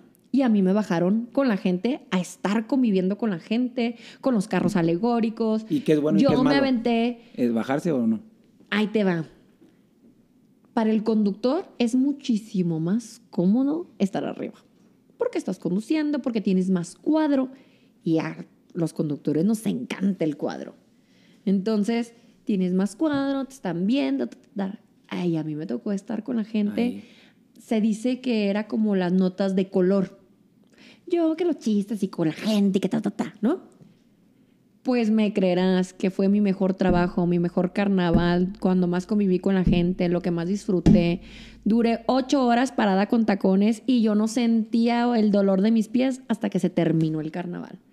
Mis jefes me felicitaron, todos estaban de que, wow, Marlene, no sé qué, ta, ta, ta. Pues ese programa que se transmitió parecía que era el carnaval de Marlene Contreras en Videorola. O sea, literal, lo disfruté muchísimo y ellos sin querer me dieron el cuadro, pero me lo gané.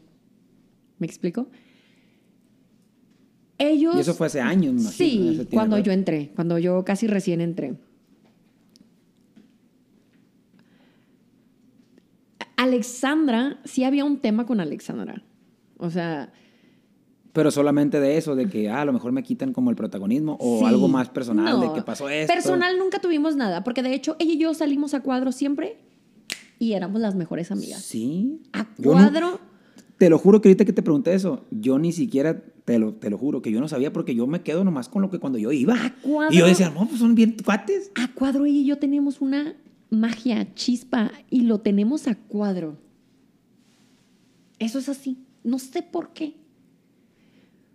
Y ella y yo sabemos que existe eso. Ella y yo, ahora que ya estamos más grandes, ahora que ya tenemos más tiempo, ahora que cada quien tiene su espacio, que cada quien hace sus cosas, que no existe eso. Pero al Ya no salen las dos principio- juntas, por ejemplo. no, ya no salimos juntas, pero sí hemos estado proponiendo un programa juntas. Y lo queremos, lo pedimos ella y yo. Hubo un tiempo en el que no queríamos tener un programa juntas y no lo querían poner a fuerza. Y dices, no, no, no. Y fue magia. A la gente le encantó. Y después llegan las de Videorola, por ejemplo, y a la gente les encantó. Era un programa que decían que le tirábamos a los hombres. Pero es que no es que le tiremos a los hombres, sino que somos mujeres y siempre ha habido un cabrón en nuestra vida. Entonces, pues no es que le tiremos a los hombres, solamente platicábamos anécdotas. Lo que, lo que es. ¿No? O sea, es nada más. Y Entonces no había personal nada, pero sí había ese como, se puede decir, sí, sí. e- ego o qué. Pues probablemente sí, era un cierto celo porque somos mujeres, porque estamos en el mismo trabajo. No sé, no sé, pero yo sí te digo que sentía un... Pues sí, me sentía desplazada de mis compañeros al principio cuando yo entré a, a, a Videorola. Eh, no entendía por qué, pero pues al final del día tampoco no me importaba porque yo hacía otras cosas. Ya después te digo que me metí a estudiar, entonces pues me levantaba muy temprano, también trabajaba, entonces en otra cosa, aparte de videorola, entonces no tenía como tanto tiempo para perder el tiempo y a lo mejor ir a convivir y como yo tampoco, te digo, no tomo, entonces a lo mejor ellos se juntaban que para la borrachera y pues yo no, no le veía el sentido ¿Quiénes de eran ellos? Por juntarme. ejemplo, en ese tiempo estaba mi compa Fino. Fino, Mayra, Alexandra, tú. Alexandra, eh, Nancy Neri. Ellos son los que yo recuerdo que, que se juntaban mucho, y que Mucho. salían y que para los conciertos y para ta, ta, ta, ta. Y claro que ya después con el tiempo me decían, es que ¿por qué no fuiste? Y no sé qué, pero si había boletos para ti. Y yo decía, uy, pues a mí no me dieron nada. O sea, entonces, pues también no era ni de su, ni de su agrado, ni, pues no sé, o sea, no, no, no era de, ni de su círculo, ni de su agrado, ni de su edad, ni de su nada. Pero tampoco no me agüitaba porque te digo que yo hacía otras cosas, ¿me explico? Pero eso no me, no me, no me ciega de lo que estaba pasando en ese momento, no me ciega de lo que estaba pasando en ese momento, porque incluso mi mismo jefe me lo dijo, no me ciega de lo que estaba pasando en ese momento, no me ciega de lo que estaba pasando en ese momento, porque incluso mi mismo jefe me lo dijo, Me- porque yo a los tres meses de haber entrado a Videorola renuncié. De Dije, volada sentiste todo el rollo. Sí, dije, ah, yo no tengo la necesidad de estar aquí. mugrosos. o sea, yo la neta, yo dije, ay, no. Sí sentías que entonces sí te estaban haciendo como que el complot ahí. Pues sí, y aparte, como te digo, yo sé que no era comunicóloga, entonces había muchas cosas que no sabía y no me gusta que me pendeje la gente. Entonces es como de no me sentía cómoda. Entonces yo dije, si no estoy haciendo mi trabajo como lo debería de estar haciendo, pues ya, ¿qué hago aquí? No los hago perder su tiempo ni me hagan perder el mío. Me voy. Me dice mi jefe en ese momento, me dice, no te vayas, danos la oportunidad de que te quedes más tiempo, aprendas, conozcas, ignóralos, porque pues yo tenía 19 años, tampoco no tenía tanto la capacidad emocional de poder llegar a controlar ciertas situaciones. Entonces, yo decía, ay, no, pues ya no quiero estar, no sé qué, ta, ta, ta. Y me dijo, espérame. Y después ya no pude renunciar porque me enamoré de Videorola. Después me enamoré. O sea, simplemente me gustaba lo que hacía. Entonces, era como esa parte complicada, pero llevadera. Nos dan, te digo, después un programa juntas, somos un éxito, nos caemos re bien en el programa. Pero nomás en el programa, o ya después sí empieza a haber cámara, un poquito más. Hubo más camareo, pero Porque nada cómo más puedes, como cómo, un es que año. porque cómo puedes estar aquí en la cámara bien camarada y ya cuando corte, ya no mentiras, no es, no no nada camarero, pues. sí, Sí se puede. sí se puede. Te lo juro, güey. Mira, a veces estábamos, ¿dónde está mi teléfono? Me ha pasado también en grupos, pues en grupos que conozco varios. Mira, Agarra, tú agarra, no te mortifiques. en ese tiempo se usaba el BlackBerry. Y el pin. Uno andaba acá, estábamos, no, no sé qué. ¡Corte! Y a checar. Lo que vieras en el teléfono estaba bien, aunque nada más tuvieras el color azul y blanco porque era el pin. O sea, así.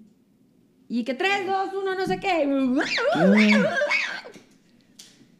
Y sucedía, güey. Y sí teníamos chispa, magia. O sea, y lo que cotorreábamos entre nosotras Ahí en la, era en la, hora del programa. Y cuando cotorreábamos también después, a veces sí era en el camerino. Era de, ay, ¿cómo estás? No sé qué. Ay, oye, ¿qué onda con este güey? Ay, oye, no sé qué, ta, ta. Ah, ¿cómo estás? Y salíamos de ahí y yo no tengo el teléfono de Alexandra González. Ah, Ni nunca lo tuviste. Vas a- sí, a huevo. ¿cómo? Sí, lo llegué a tener creo que una vez. Y tan tan. Yo no tengo el teléfono de... No, sí tengo el teléfono de un, dos conductores. Yo, De ahorita, en la actualidad, pues. yo no convivo con los conductores de Videorola. Yo ahorita no sé, no, quién, no sé quién serían ahorita en la actualidad, pues, pero en aquel tiempo me sabía todos. Mm. Rafa Valles, Ah, mi compa Rafa ya no está ahí, ¿no? él, por ejemplo, sí, ah, ya no está camarada, ahí. ya no está ahí, pero él es todo un político. Él es todo un político. Yo creo que por eso tengo su número. Y eh, obviamente él siempre se va a portar políticamente agradable contigo. Esa es una realidad. Alexandra me cae bien. Ya ahorita entiendo muchas cosas. O sea, te digo que hay veces que te tienes que dar la oportunidad de conocer a las personas para saber por qué se está comportando como se está comportando. Y pues imagínate, tengo 12 años de conocerla. Entonces, sé cómo es, sé quién es. No la conozco del todo porque tal vez no me he dado la oportunidad ni ella se ha dado la oportunidad conmigo por lo que te estoy diciendo. Ella y yo no salimos ni de fiesta, ni a cotorrear, ni a una cena, ni a una comida. O sea, han sido contadas las veces que ella y yo hemos convivido. Mayra, por ejemplo, contadas las veces que hemos convivido. Con mi compa Fino, por ejemplo. Nunca, Nunca salieron. no. No, porque creo que ahí sí ya nos desfasamos un poquito más de edades y creo que no había mucha relación entre... Pero ellos sí se llevaban mucho. Pero es que Alexandra y Fino son más de la edad. Ah, ok. Y aunque Alexandra se vea bien chiquitita, sí me lleva por ocho años. Entonces, Ah, cabrón. sí hay como pues ahí Diferencia, pues. exacto entonces yo por eso te digo yo creo que eso es lo que estaba sucediendo sabes igual con Mayra con Mayra creo que me llevo nada más como seis años cinco años pues con Fino sí me llevo más como Sí. como por 13 una cosa así Este, con Rafa Valles, ¿no? Me llevaba como por cuatro años nada más, tres años nada más. Entonces, como que era con el que más afinidad tenía de los conductores de ese momento. Este, también pienso que sí influyen las edades. Influyen, No si tiene que ver. influyen las edades. Eh, Pues ya es el Rafa es más o menos de tu edad. Ajá. Entonces, los dos que jugábamos, que nos molestábamos. Hace poquito lo etiqueté. Ya ven que ahorita traen mucho el mame de. de cuando sea rico no diré nada, pero, Pero habrá señal, señales. o ¿no? cualquier cosa señales. Ah, bueno. Pues hubo un meme de. cuando me tire un pedo, no diré nada, Pero habrá señales. pero habrá señales. Y hay dos músicos. Ah, que están así. Que están así, tapándose los- o sea, ¿sabes? Entonces etiqueté a Rafa Valles porque, güey, o sea, pedos, temas de conversación en camerino, popó. Le decía, güey, ¿por qué hablamos de popó siempre tú y yo, güey? ¿Qué pedos? ¿Por qué terminamos hablando de popó, güey? Y te aseguro que hasta ustedes que viajan juntos, en algún momento de su vida, si no es que alguien se echó uno. No, platica seguido. Mira, te está cagando, hijo de tu plática, chingada madre. O Vales pláticas de popó. O sea, Sí. es como de, güey, ¿por qué? Y esa es la práctica que agarrabas tú con el Rafa Valle. Entonces sí, entonces lo etiqueté, güey. lo etiqueté porque dije, güey, ¿por qué hablamos siempre de popó tú y yo, güey? Y le tiraste O sea, el lo etiquetaste. Entonces, por eso lo etiqueté en el meme, pues, por mame. Porque es algo, es algo real. Y, y- y creo que, o sea, siempre va a haber personas con las que tengas, pues, más afinidad que con otras. Todos me caen bien porque son muy, tienen muy em, claro su personaje, porque son como, como los ves a cuadro, son en realidad. O sea, no es, no es que ninguno de los conductores de Videorola finja ser algo que no es. Para mí, todos los conductores de Videorola, como los ves a cuadro, son en realidad. ¿Te ofrecieron alguna vez irte a Bandamax? Vente para acá. Me ofrecieron en algún momento de mi vida irme, pero a Estrella TV. A Estados Unidos. Y por miedo no me fui. Por cambiar de país, todo eso. Estaba muy chica, bueno, yo me sentía muy chica, tenía 21 años y pues apenas estaba con lo de mi carrera. Yo en ese momento de mi vida tenía una relación de una pareja, estaba comprometida. Ah, ¿verdad? Ah, te ibas a casar. Ay, viejo. Pero no me casé, la verdad. No me casé. Entonces, pues ya, no, no me fui. Y, y ya después como que se me quitó el brete. Después dije, ay, bueno, México, vamos a México. Ay, no, es que qué miedo, México está enorme y qué, qué peligroso y no sé qué. Aparte, quieras o no, y amigo, yo creo que en todo esto el dinero es parte fundamental, lo que te decía, para cualquier negocio. Para poderte ir y moverte a otra ciudad, se necesita dinero. Se Para necesita todo. dinero. Entonces, en ese tiempo, no era como que me fuera tan bien. Y tú te llevas bien con eso de, de hacer dinero, ¿no? Vendes de todo. Amigo, yo soy doña Chantita. O sea, ropa. tú a mí ponme, OnlyFans. tú a mí... Es más, déjate y De- te vendo. no, de todo tiene. Déjate y te vendo. ¿Tiene OnlyFans o no? Ya no. Duré tres meses con OnlyFans y no me gustó. Yo dije, 170 mil pesos para quemarme, no. Jaime ya se está suscribiendo. Oh, que la- ¿Cuál es? Es por una tarea, es un amigo. ¿Cuál es tu OnlyFans? Dice un amigo. Marlene con M. Y suscríbete, ahí siguen fotos de todo, porque se sigue suscribiendo la gente. Pero ¿eh? nunca ni hiciste fotos acá, bitch, y nada de eso. Nada, dijera tu hermano, estafando a la gente nomás. Estafando a la gente. Estafando a la gente nomás. Yo, Pero si subías fotillos, pues de perdía tú ahí saliendo. O ni siquiera fotos. yo toda la foto que tengo en Only la puedo poner en mi Instagram sin ningún problema. Sin ningún problema. Es que ahí nunca decía que te tenías que bichar. Es que, güey, Ah. Exacto. O sea, yo no sé por qué las morras de repente, ah, OnlyFans. O sea, güey, es como de no mames.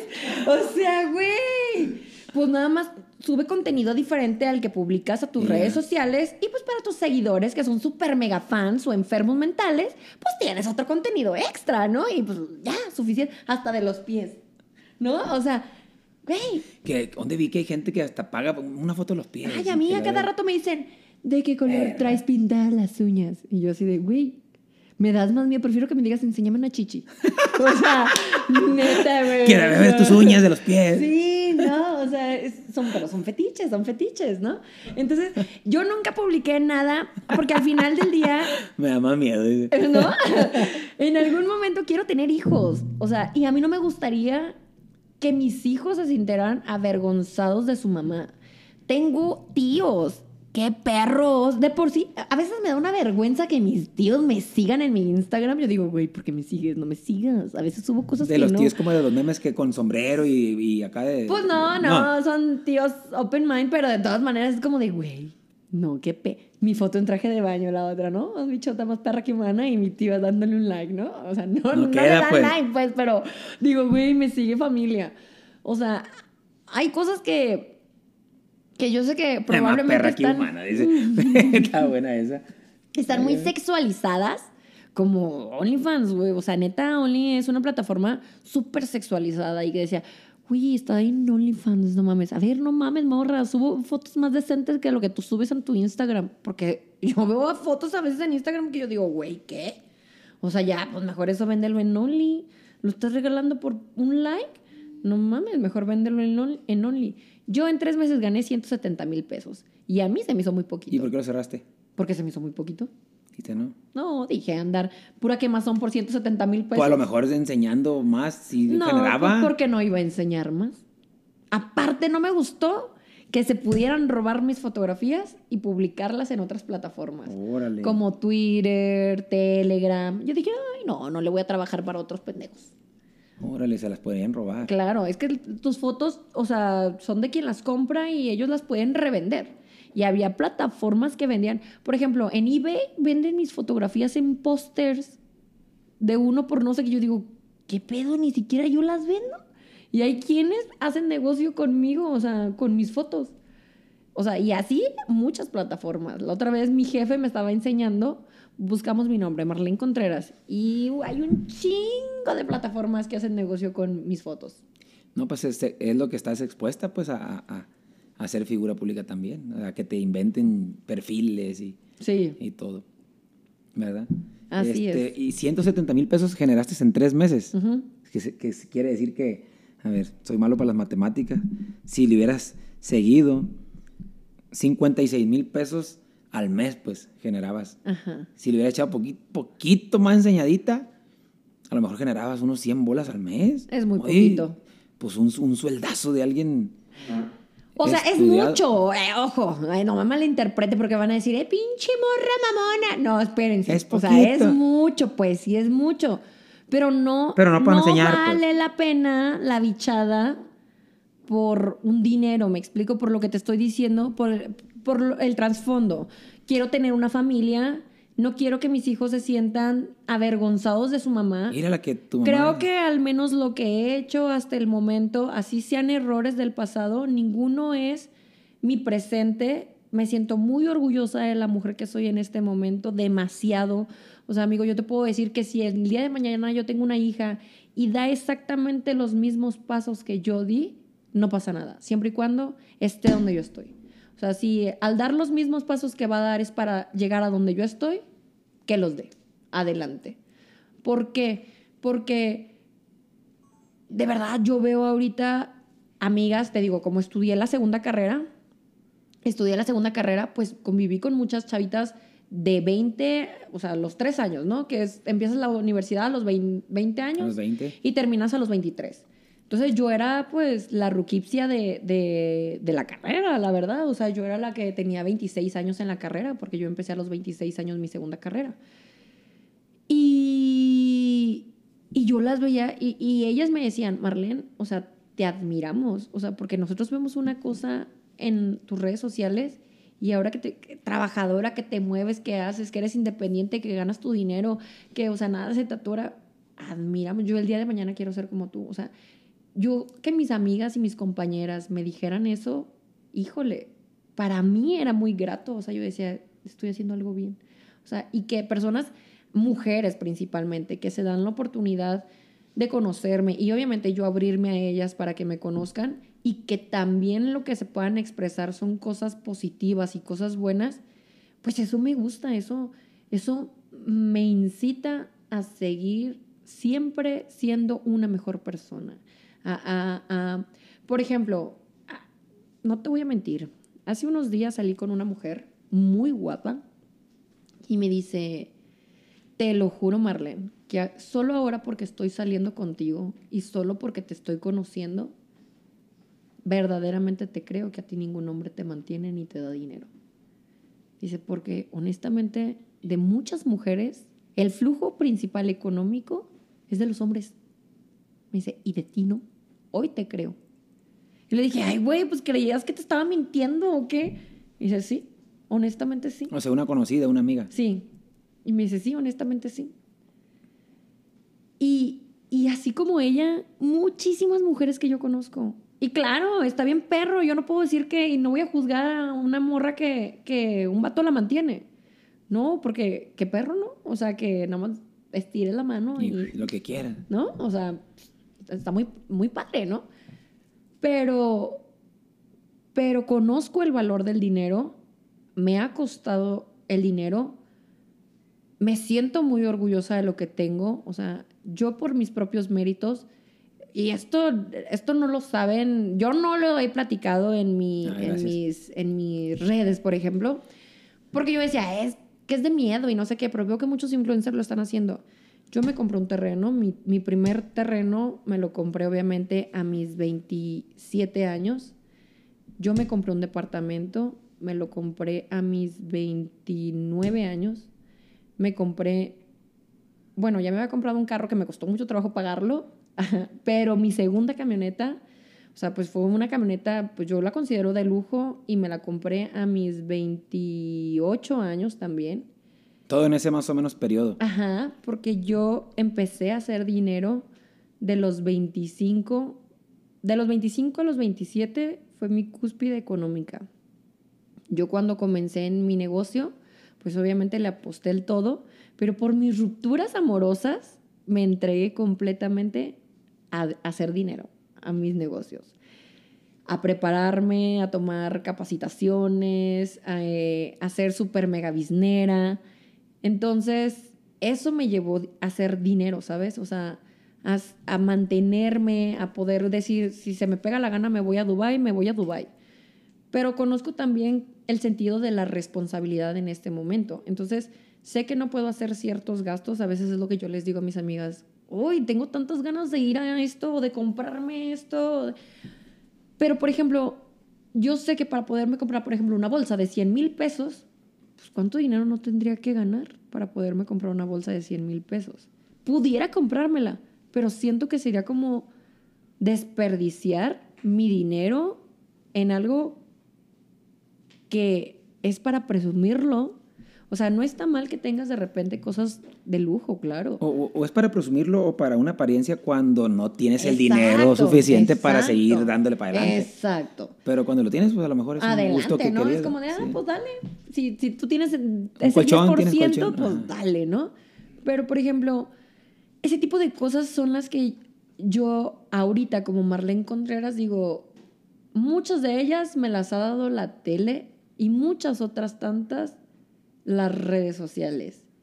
Y por supuesto, mi capacidad para ser un ave fénix y nunca atorarme y aprovechar las oportunidades. Porque, por ejemplo, yo hice una propia marca de mi té, se llama Marte Detox. Yo estudié herbolaria ajá, y me hice mi té. Y ya tengo cinco años vendiéndolo y lo vendo muy bien.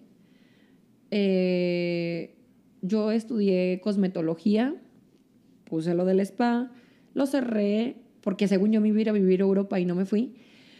Me acuerdo que una vez me platicaste que te ibas a ir para no sé dónde, para España, para no sé dónde Sí, chingado. Me iba a ir a Europa a vivir. Y cuando vendo el negocio, me doy cuenta que mi negocio de las pastillas era mucho, muy bueno. Y que estaba ganando muy buen dinero. ¿Y esas pastillas tú también las inventaste o tú No, las...? esas me las traigo de Colombia. Ah, ok. Esas son de Colombia. Y esas ya tengo 10 años vendiéndolas. Ya van a ser 10 años que las, que las estoy vendiendo.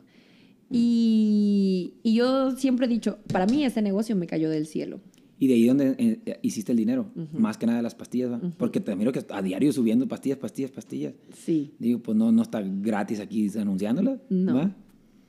no. De ahí salió terreno, Todo. carro, todo. Ni un apoyito, nada por acá, un nada, sugar, nada. Nada, ninguno. Ah, Te lo juro por Dios. hay que vender esas pastillas, Jaimito. Hay que usarlas y venderlas. hay que usarlas y venderlas. Mira, no, qué bueno, nadie vende malo. Pero yo siempre he dicho algo. Un buen vendedor tiene que estar enamorado de su producto. Y yo estoy enamorada de mi producto. Tanto como producto porque sé que sirve para bajar de que tú las peso. tomas. Sí. Ya me tomé mi pastillita y no sé qué. Digo, ay, a ver. Cómo funciona como sigo, pues. negocio. Claro. Porque, por ejemplo, una amiga la otra vez me dice, ay, güey, es que también de repente enfadas a la gente con tu publicidad de la pastilla. Y le dije, ¿tienes una idea de cuánto gano yo por esa publicidad de las pastillas? Le dije, Y aparte depende cómo, cómo, o sea, no enfadas porque lo haces como dices tú. Lo que dijiste en las entrevistas, de que no, no era como que algo, no, lo dijiste en las catas, de que no te gustaba darlas Pues lo aburridas. haces diferente. no te gusta darlo aburrido, esa madre tan formal. Igual, ya ves, yo, yo te sigo y veo esa madre de las pastillas y agarro cura, o sea, digo, ay, a ver, incluso ay, le pediré una, o sea, no, no lo haces enfadoso, pues. No es de como que cómprenme estas pastillas y la verga, sino que yo ya me la tomé, y aquí voy para el gimnasio y que ando en chingue, y que la verga, o sea. y, y, y, Tienes modo de decirlo, pues. y, y es eso, también me sale como natural Porque porque, te gusta. me gustan. Te gusta tu producto, pues. Yo te voy a decir algo, yo no conozco ningún otro quemador de grasa, ninguno. No he tomado ningún otro más que estas. Y estas, porque me conozco, porque sé lo que como. Lipoblue se llama, ¿verdad? Sí, hay diferentes, son diferentes nombres. Sé que son buenas. O sea, aparte, ¿sabes una cosa? El que alguien, una chava me hable y me diga, Marlene, es que fíjate que me acabo de separar, de divorciar, porque las mujeres somos así, buscamos Te un pretexto para vida desahogarnos.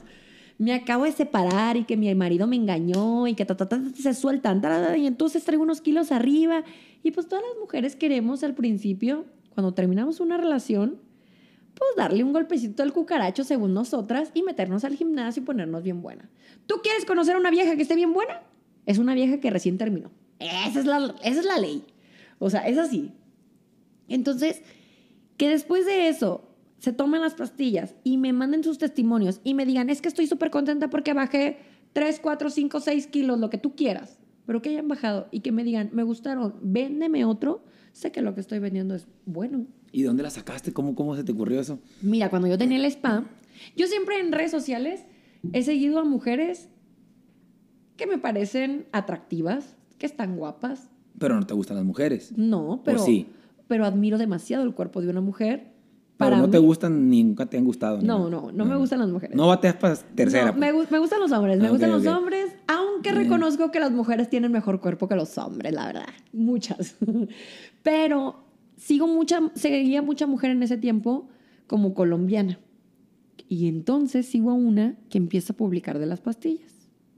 Y ya sabes que cuando empiezas a buscar de lo que está publicando, pues te das con más personas. Y aquí había una muchacha en Guadalajara que vendía. Colombiana. No, ella era mexicana. Ajá. Las vendía con una colombiana. Entonces pues, le mandó un mensajito de WhatsApp. Hola, ¿qué tal? Vi las pastillas. Ah, pues fíjate, 1500. Dije, ay, güey, 1500. Tan Tan caras. Ajá.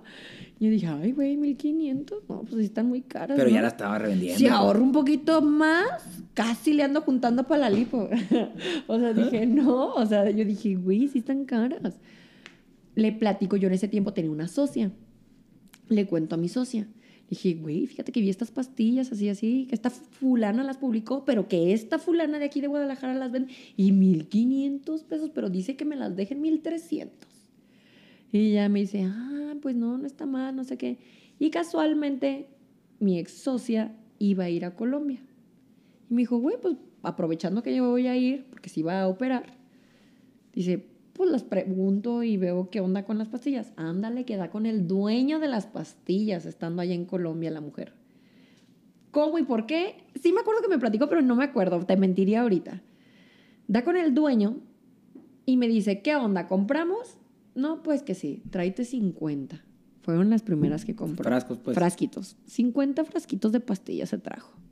Amigo, en menos de una semana yo ya no tenía ni un frasco de pastillas. Sí, nunca antes haber anunciado, pues. Ajá, sin nunca haberlas publicado ni decido que yo las vendía, pero las pastillas, con que tú las probaras y a los tres días veías un resultado, Tú se lo recomendabas a tu amiga, a tu comadre, a tu vecina, ta, ta, Y pum, se fueron. Y en una semana esos 50 frascos desaparecieron y se hicieron dinero. Y dije, ah, güey, hay que volver a comprar.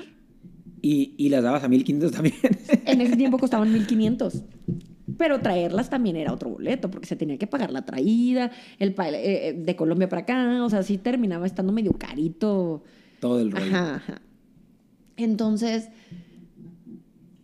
la segunda vez nos venimos con dos, no, con 300 frascos. Era una Traficando maleta. acá, traficando acá era pastillas una y la- maleta llena de pastillas. En el título, ¿no? De Colombia me traje mame. 300 pastillas. Y sin mame, una maleta cargada de pastillas. ¿Sí? Se escucha belicón. ¿Va, Pancho? Mujer una mexicana de maleta, Guadalajara. una maleta cargada de pastillas. A ver, vuélvelo a decir. Una maleta de Colombia, aparte, cierra con Colombia. Porque este va a ser el más adelante. A ver, platícanos, Marlene, ¿qué es lo que hiciste aquella vez cuando descubriste El al- dinero. al fabricante de, de- de ese producto? ¿Qué Me hiciste? traje de Colombia una maleta cargada de pastillas. Para adelgazar. Para adelgazar, eh, chavalones. No se paniquen. Sí, no, era muy legal, güey. O sea, la neta, yo les voy a decir una cosa. Y miren, hasta parece que este puede ser podcast 2. Un Sí, sí, región sí, sí. 3 cuartos. Sí, vamos a hacer dos, vamos a hacer dos. Yo era una morra estudiambre. Le batallaba, obviamente, la neta. O sea, porque cuando vas a la universidad apenas traes el dinerito porque te invitan a un café y tú dices, no, no, no, vas a la cafetería. No, gracias, acabo de desayunar y la tripa rugiéndote. La neta. Tipo chabacano, tipo chabacano, La neta. Chabacano, saludos. Aunque se esté muriendo de hambre, mi compa Chabacano compra verga un burrito de machaca. La neta, o sea, porque no tienes, güey. O sea, güey, en la escuela te piden muchas cosas, entonces gastas. Por ejemplo, yo que estudié comunicación, Están riéndose porque le eché la tierra a alguien para allá. es una Mac, te piden una pinche computadora Mac para poder editar. Pero no, gracias. ¿Cuánto cuesta, güey? no. Carísima. Luego, ay, tu cámara Nikon D3100. Puta. La pregunta, yo en ese tiempo, 14 mil pesos. Yo decía, güey, 14 mil pesos. O sea, güey, ¿de ¿Cuándo, pues? No, ma, o sea, 19 años. ¿De dónde? O sea, de exprimir a mis papás. ¿Tu papá a qué edad, cuántos años tenías cuando pierdes a tu papá? Porque eso es clave en esta pregunta porque, pues, tu papá te mantenía. O sea, al momento de perderlo ya me Mi imagino que... papá fue un papá ausente, económicamente no, porque nos dejó casas. Ah, Y mi mamá dejó- vivía de las rentas. Pero fue un papá ausente. Entonces yo lo dije, de hecho lo dije en otra entrevista que me hicieron, una mujer es un pollito y cuando falta papá se convierte en una gárgola. Porque creces. Porque no tienes a quien no tienes quien te defienda. Te va a defender tu mamá, pero nunca va a ser lo mismo Que un papá. que te defienda tu papá. Jamás, jamás. Entonces, ¿qué pasa contigo? Te vuelves una gárgola. Te vuelves macho, alfa, lomo plateado, pluma blanca, pecho dorado, yo lo puedo, yo cambio llantas. Esa es una realidad. Entonces, eso me pasó a mí. Y así como yo te puedo platicar muchísimas mujeres que he escuchado que falta papá y son así. O sea, cuando tú veías eso de la, de la universidad, de que las compus, que las cámaras y eso, ya no estaba tu papá. No tenía a mi papá presente. Económicamente mi mamá me podía apoyar, pero yo nunca pedí dinero, amigo. Yo gano mi dinero desde los 16 años. Desde los 16 años yo correteo la chuleta. Y si me alcanzaba para eso, es más, yo la prepa me la terminé de pagar yo. O sea, es así. Y como te dije, mi- mis primeros sueldos a mis 16 años llegaban a ser de 20 a 30 mil pesos. Entonces, yo ya ganaba muy bien. Y mi mamá sabía que ganaba muy bien, entonces no me iba a decir, "Pues, toma, ¿Y déjame. cuántos te doy". hermanos tienes? Uno, nada más Un uno. más. Sí. Entonces, cuando yo veo que, que pues la estaba batallando demasiado, aparte, también otra cosa que yo sí creo que es muy importante, ¿cómo puedes aspirar a lo que no conoces? Para poder tener una meta, un- una ambición, necesitas conocer. Tú necesitaste haber conocido los lujos para decir los quiero. Porque ¿cómo puedes aspirar a querer tener lujos si no los conoces? Y en algún momento yo los conocí. En algún momento sí me rodeé de mucha gente que tenía dinero. Sí me rodeé de gente, pero nunca fue como un, ay, ojalá que me dé dinero. Fue como un, ¿A qué te refieres con que me rodeé de gente? ¿De novios o qué? Mm, de- amigas que tenían novios con dinero, buchones, puedo decirlo. Así, Pare- parejas también. ¿Cómo? Parejas de dinero.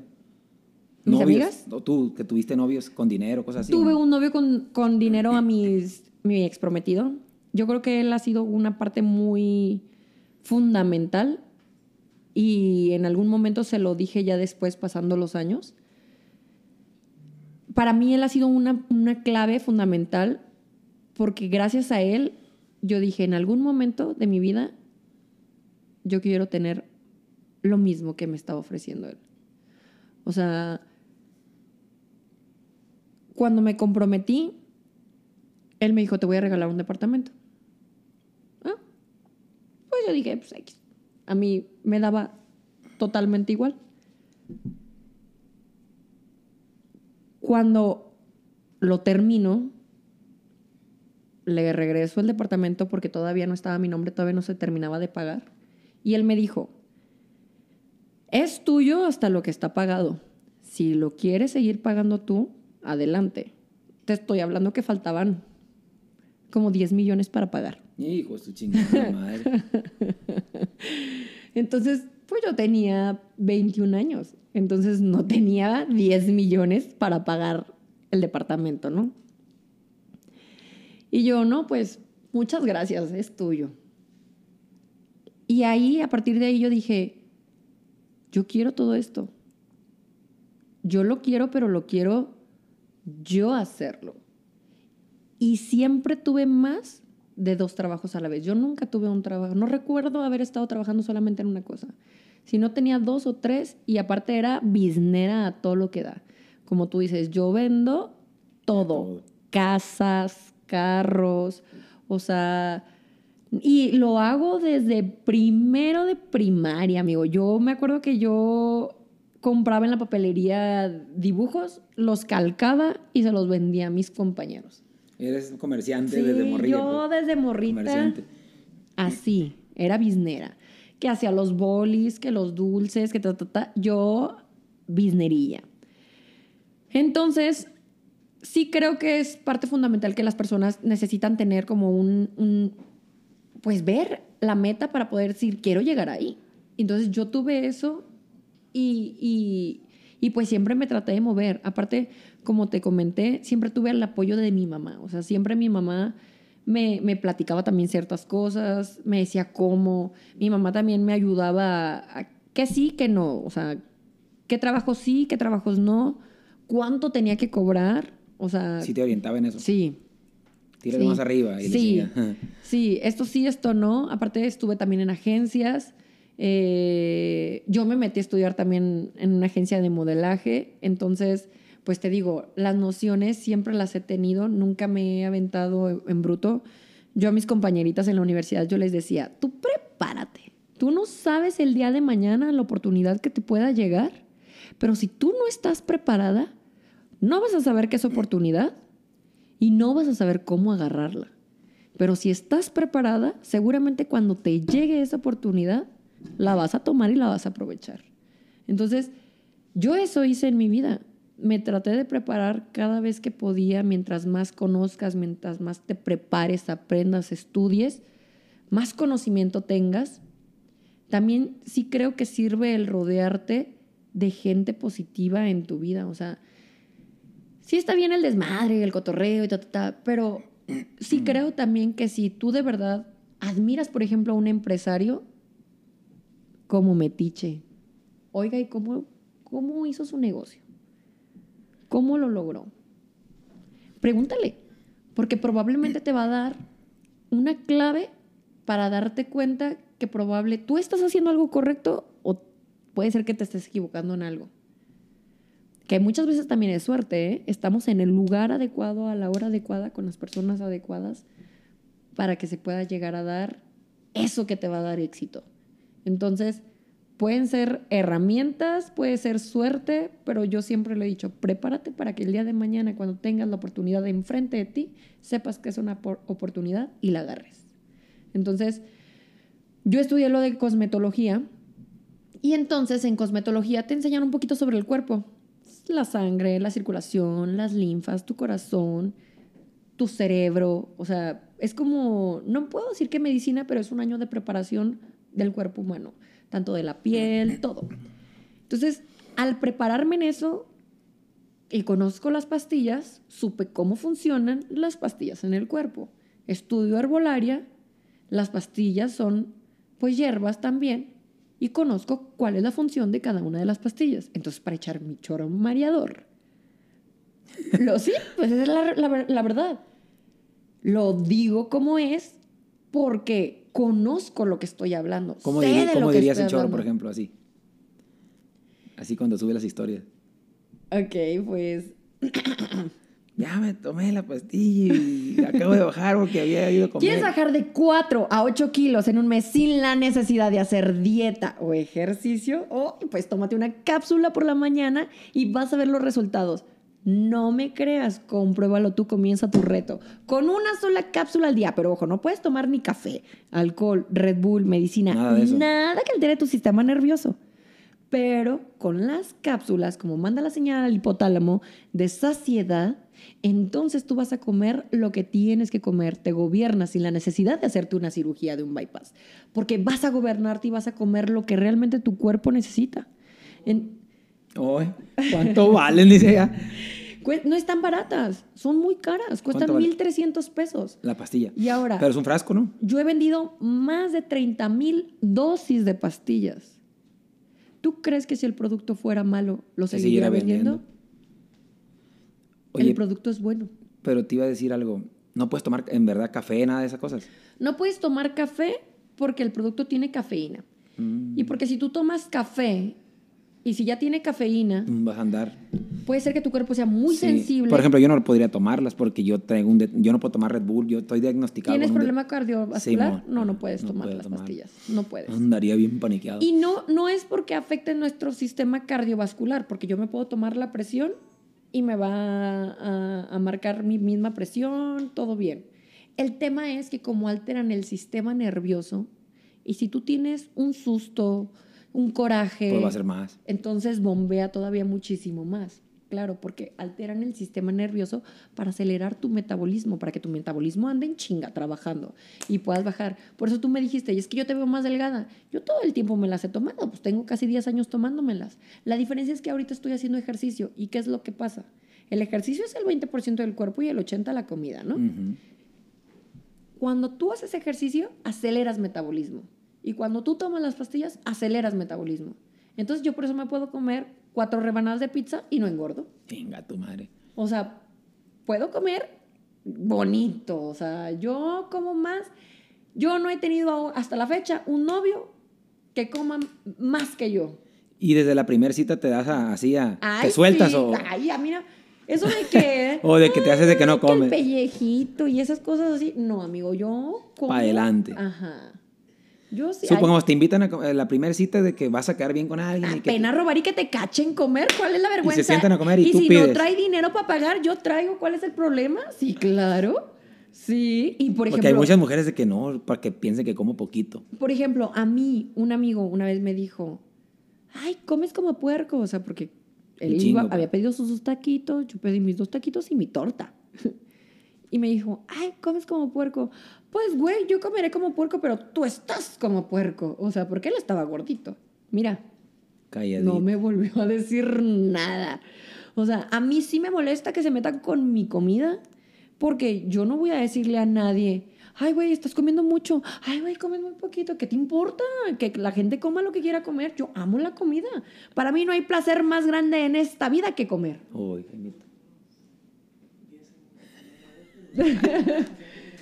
Para Iba a decir, mí, tú sí te metes, va a decir. mira, ¿cuántas veces no has dicho se me antoja? Ey, un chingo. ¿Y cuántas veces has dicho tengo hambre? Está con un amigo, ¿tienes hambre? Sí me lo chingo. No, pero tienes hambre, verga. Es que Es muy diferente. la boca es uno de los, más bien, a la boca le damos más placeres que a ninguna parte de nuestro, de nuestro cuerpo. La verdad. Tu paladar disfruta chicles, paletas, papas, comida, a la hora que se te pega la gana y no porque tengas hambre ni tu cuerpo tenga la necesidad de comer. Lo haces por antojo, por placer. Sí, sí, sí, el gusto, pues. Entonces, por eso yo, mira, le doy gusto al gusto. y yo como muchísimo. Pero mi, mi, pues, mi comodín son las pastillas. Y algo que también te quería preguntar antes de... Sé que ya es tardecita, empezamos a las 12, ya es una 40. Ya van a ser las dos y yo tengo que ir al gimnasio. Ya van a ser las 2. ¿eh? Tenemos vuelo, pero te quiero preguntar si se puede. Yo ya sé qué edad tienes. tengo 32 años. ¿Se puede decir eso? Ah, pues ya lo dije. Tengo 32 años, soy de 1991, del 15 de mayo. Sí, pues la verdad, ay, ya lo voy a empezar a decir, te voy a decir por qué. Porque soy la versión más joven de mí misma en este momento. Y cuántas veces no dije mi edad porque sentí que ya me estaba haciendo vieja No y estaba decía, no grande decía. y no lo decía.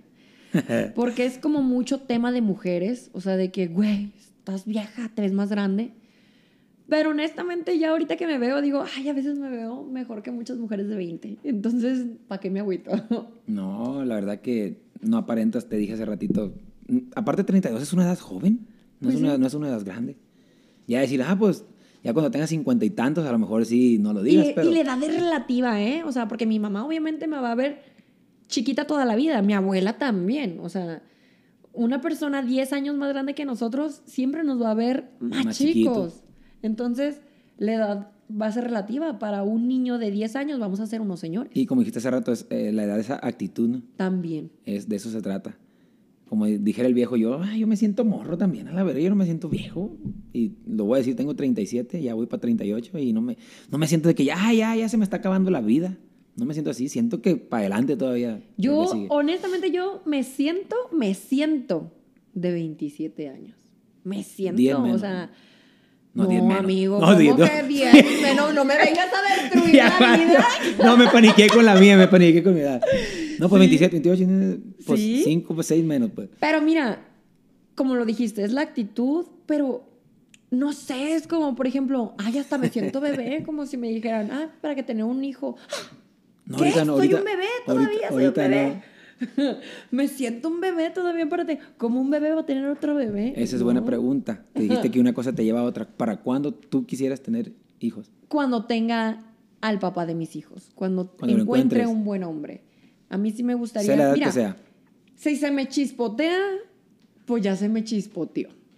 Pero un hijo planeado, a mí me gustaría casarme y disfrutar a mi marido. Mis papás se casaron, a mí me tuvieron dentro de un matrimonio después de tres años de que mi- mis papás se casaron. Entonces, yo quiero exactamente lo mismo, o sea, casarme, tener a mis hijos dentro del matrimonio, que sea un para siempre, porque yo creo que así es como te casas para siempre, no es como, pues me caso y en, unos días terminamos y cada quien se hace mala cara, pues se voltea, ¿no? Soy una persona muy aferrada, soy muy extremista, pero son dos cosas que tanto pueden ser como una virtud como puede ser un defecto a la vez. O sea, creo que el que sea una persona tan extremista me lleva me ha llevado a estar donde estoy porque soy demasiado aferrada con mis cosas y si me gusta ser buena en eso, me gusta ser la mejor en eso. Entonces, eh, el día que vaya a tener una familia, quiero que sea programado, quiero disfrutar a mi marido, quiero viajar, salir, pues hacer el nidito de amor, o sea, no, que no sea mi casa, su casa, sino la casa de los dos. O sea, si yo tengo ya lo mío y él tiene lo suyo, entre los dos le chingamos para hacer lo nuestro, ¿sabes? Pero no me gustaría como casarme y luego lo tener hijos, no. Sí me gustaría también disfrutar la parte del el matrimonio antes de consolidar una familia. O sea, tener tu pareja, disfrutar ese momento, viajar con él todo y ya después los hijos. Sí. Entonces, a veces digo, ay, la edad. Mi mamá me dijo cuando tenía 27 años, ¿por qué no congelas tus óvulos? Yo me ofendí cuando mi mamá me dijo eso. Yo dije, ay, me dijo vieja. Me dijo vieja quedada. O sea, la neta, sí me agüité y llegué a mi cuarto y lloré, la neta. No lloré, yo así, ay, claro que no, ¿qué te pasa? Llegué a mi cuarto y neta lloré. Yo dije, güey, o sea, me dijo vieja quedada. Porque me está diciendo que congele mis óvulos. No es el que se te vaya a ir, pues. ¿no? Pero mi mamá me lo estaba diciendo por lo siguiente, para que no me presione para tener a un hombre, para que no me presione y tenga hijos el día que yo crea que puedo mantenerlos yo, porque no se sabe el día de mañana. O sea, yo conozco a muchísimas mujeres que también se casaron, que creyeron que era para siempre y que los hombres son irresponsables. Ese es otro tema también. O sea, hay muchos hombres que no son responsables. O sea, que. O que dan una cantidad económica y creen que ya hasta las gracias se les tiene que dar, pero son papás ausentes.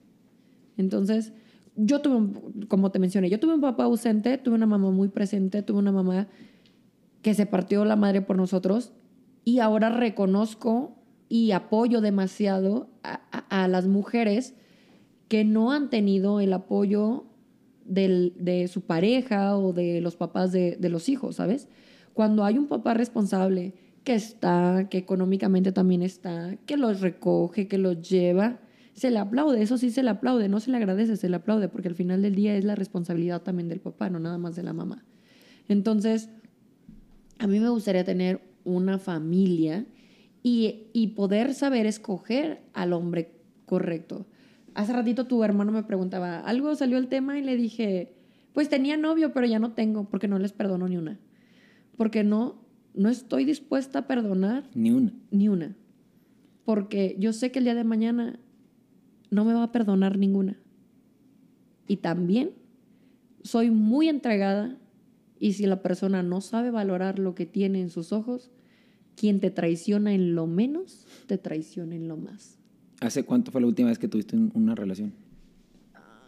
Hace, en febrero terminé con mi novio.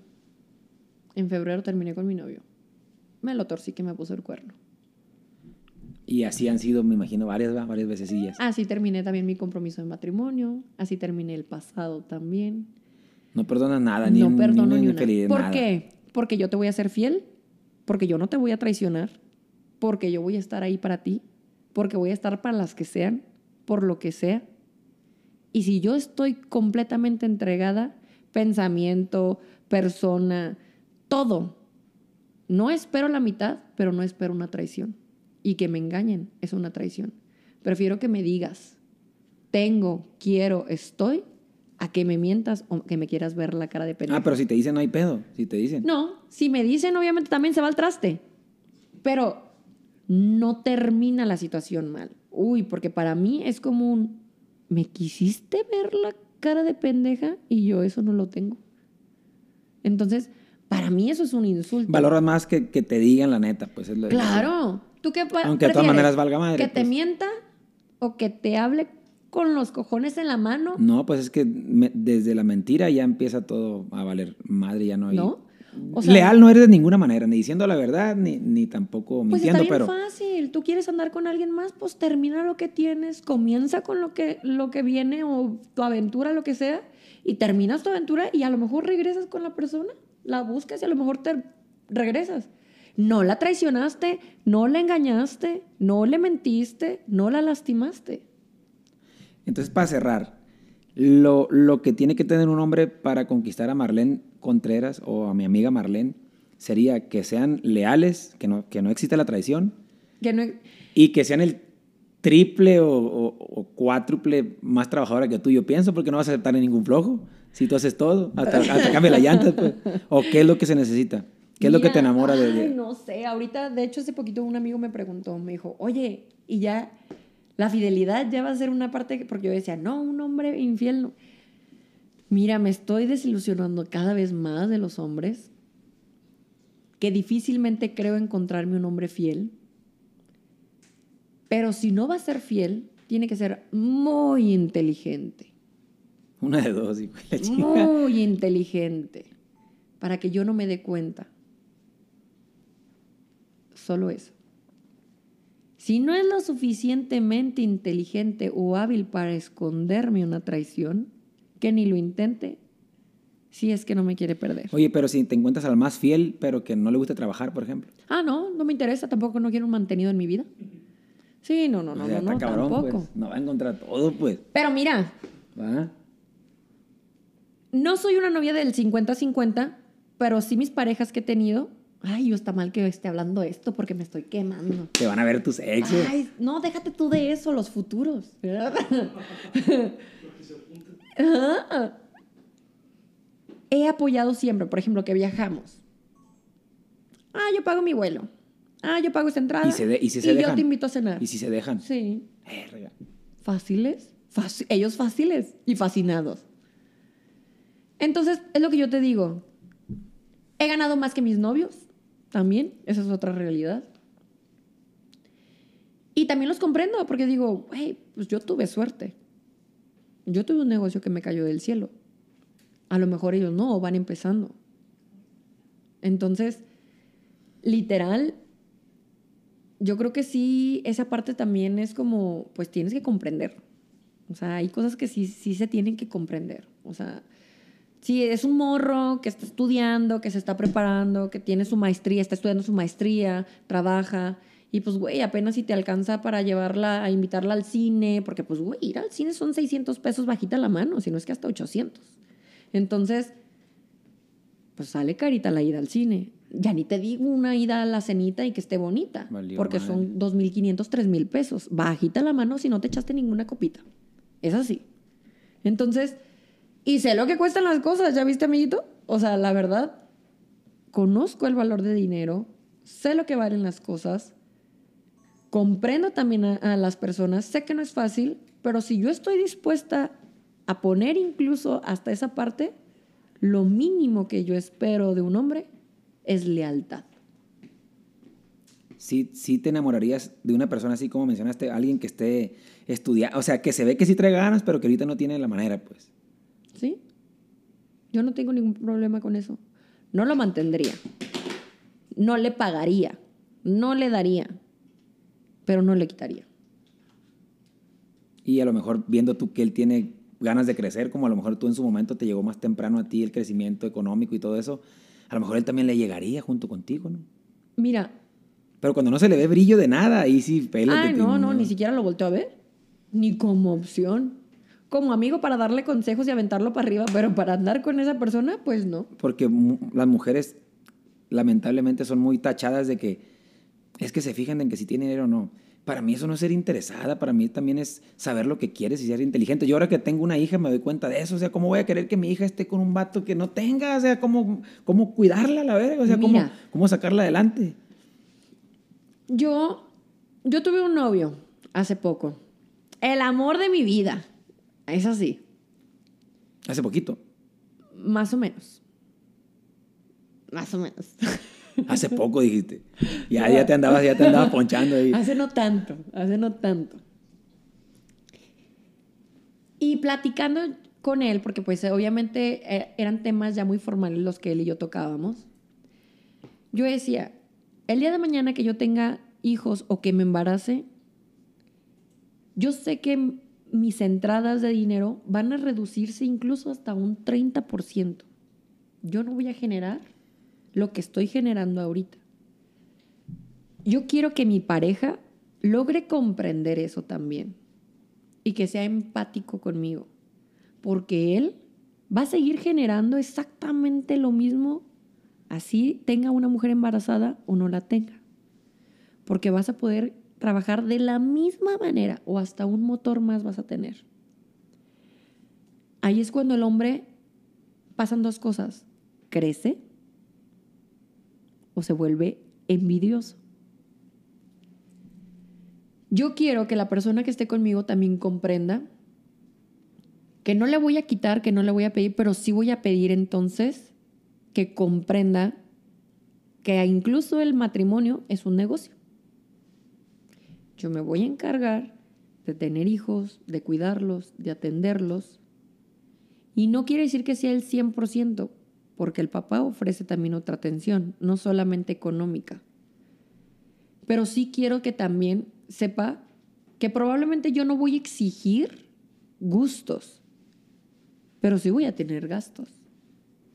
Que no voy a generar el mismo dinero, que para mí sería muchísimo más fácil decirle a un hombre, ay, pues ahí te va la mensualidad y pues ten tú el que la cría y el cuerpecito tuyo es el que cambia. Y tus hormonas son las que cambian. Muchas veces el hombre no tiene la empatía y no comprende ciertas cosas. Ay, güey, pues le doy dinero a mi vieja, ¿y cuál es el problema? Es que el dinero a veces no compra todo. Ni llena. El dinero te da muchas felicidades. Y quien diga que no es porque no ha tenido dinero. Esa es la verdad. Necesitas conocer el dinero para saber que verdaderamente te quita pendientes y te da felicidad. No, yo, yo también estoy de acuerdo y siempre lo digo y lo firmo en muchos eh, publicaciones que me aparecen de Instagram. El dinero te da felicidad. Sí, sí. te da- no, que no te da felicidad. ¿Cómo no? Claro que te Tienes da un familiar felicidad. enfermo y te carga la chingada porque no tienes dinero para ayudarlo a curarlo. Ojo, es muy diferente decir de que, obviamente, la muerte Sí, no, eso ni no, con no dinero hay ni con precio, nada. ¿no? Pero te da muchos momentos de felicidad. Claro. Tú, tú, casi todo lo que te hace reír o lo que te da felicidad se compra.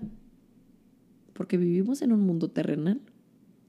Claro, que ir al parque y que la convivencia familiar gratis.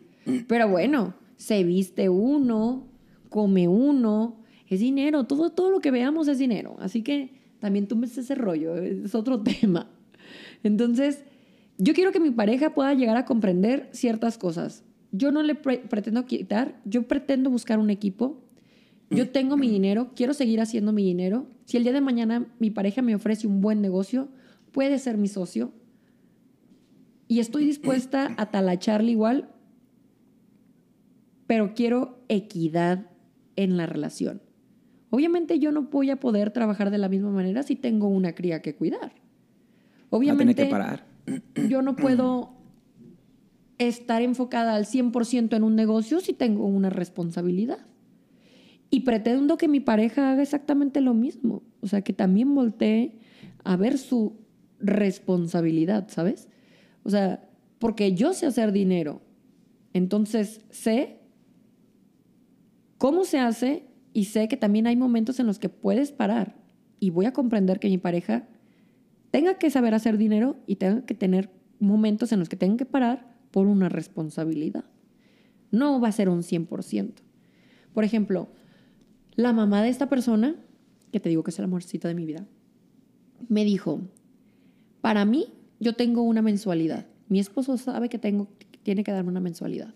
¿Por qué? Porque mi trabajo está en la casa y su trabajo en la empresa. Y si la empresa está donde está, es porque yo no le quité el tiempo dándole problemas en la casa. Yo me, encargué de tenerle la casa siempre al 100 y este fue mi trabajo. Y su trabajo fue seguir haciendo crecer la empresa para todos. Y a veces puedes decir, ay, es que esto es egoísta, ¿no? Porque pues al final el Señor es el que trabajó. Pero bueno, es que estás hablando entonces ya de empezar otro círculo, que es el de la familia. Entonces, ahí sí juegas un papel de 50 y 50. La mujer trabaja el 50% en la casa, pero no dejó de ser una persona. También es una mujer. Y le gusta ir a arreglarse, y le gusta verse bonita, y le gusta a lo mejor hacer ejercicio, le gusta verse bonita para su pareja. Y el hombre tiene que aportar el otro 50 en la casa para que sea 50% de la mujer, 50% del hombre, no 100% de la mujer. Y muchas veces esa parte se les olvida a los hombres, al menos a muchos de que yo conozco. Y no sé si tú también pudieras decirme lo mismo o me vas a decir, no. No, la verdad, no, no me gustaría así, o, o una opinión propia, no, no, no me gustaría, pero mm, siento que lo, también lo transmito mucho yo en, en- me lo dicen así la gente, ¿no? Yo tengo muchos mensajes donde me ponen, hey, mm, incluso, a ver, te veía así normal, no te conocía y me caías mal, pero veo que eres buen papá. o sea, no me gusta yo echarme flores solo, pues, pero eh, estoy de acuerdo contigo en muchas cosas de lo que dices, en muchísimas cosas. Me ha tocado escuchar eso de mi mamá, por ejemplo, de que le decía a mi papá que en paz descanse, de que sí, pues a lo mejor yo no, tú fuiste especialista, porque mi papá fue psiquiatra y todo, pero yo también aquí jugué mi rol, pues aquí yendo con los mecánicos y todo, porque tú estás estudiando fuera. O sea, es un 50-50, es un equipo, pues. Entonces, Exacto. yo traigo esa escuela más por, mi, por el lado de mi mamá, entonces es que siento que, eh, te digo, no quisiera yo echarme flores yo solo, pero siento que cumplo a carta cabal lo que es un padre en su casa, a pesar de que soy ausente por lo que me dedico, ¿no? Eh, Eso es lo único que puedo decir. Eres ausente y no, porque siempre estás presente. Exacto, de alguna manera. Llamadas, mensajes, eh, como, pues ve, o sea, tu Aquí familia estoy- estoy en está un torneo de aquí, fútbol ¿no? ahorita. Tu familia está aquí, entonces yo, yo creo que eso está bien, ¿sabes? Pero sí creo que hay a muchas personas que les- se les olvida el rol y el sentido de la responsabilidad. No, conozco muchas personas, muchos hombres que irresponsables 100%, que no les interesa nada más que... Y conforme van pasando los años, Ernesto, me doy cuenta que es más difícil encontrar un hombre, porque te vuelves, no eres más idiática, sino entonces empiezas a comprender qué es lo que ya no quieres en tu vida. No, es que no quiero un hombre así, porque con un hombre así voy a batallar en esto, en esto, en esto y en esto. No, no quiero este hombre porque este hombre ya me dio señales de esto, esto y esto y no me gusta. Y muchas veces también, al menos en México, la mujer está acostumbrada, pues, a que la mantengan.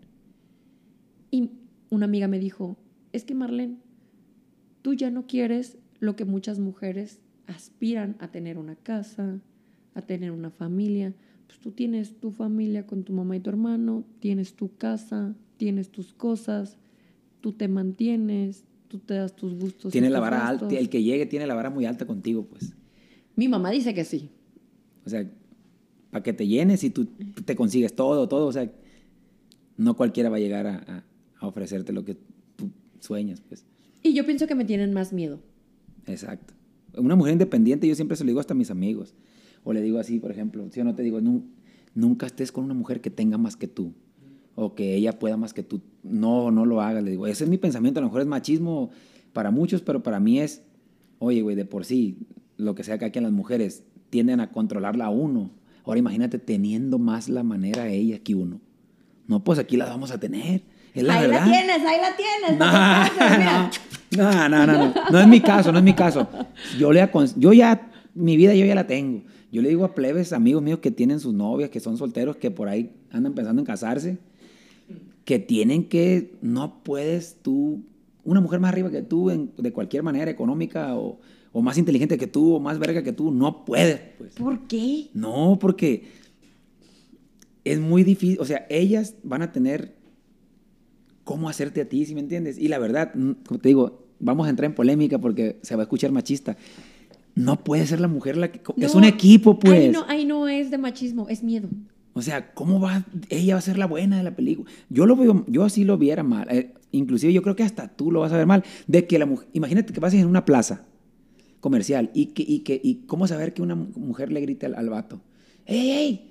A ver, tráete la pañalera y la verga y la niña". O sea, no queda que te mangoneen, pues. Ay, pues tampoco que un hombre te mangone. No, tampoco estoy diciendo, no, tampoco estoy diciendo que el hombre lo haga. Ah, no. Pero si o no estamos más expuestos a que si la mujer puede más que tú en todos los sentidos, sobre todo en el económico, que ella tenga, pues va a querer hacer eso contigo. Hey, yo mando, hey, tú verga, yo soy la del dinero, yo soy la de todo, yo soy la que acarrea todo, la verga. Yo soy proveedora también, así que ponte las pilas, verga. Te van a hacer como quieren, pues. Entonces lo que tú me estás diciendo es que tienes miedo. Miedo de encontrar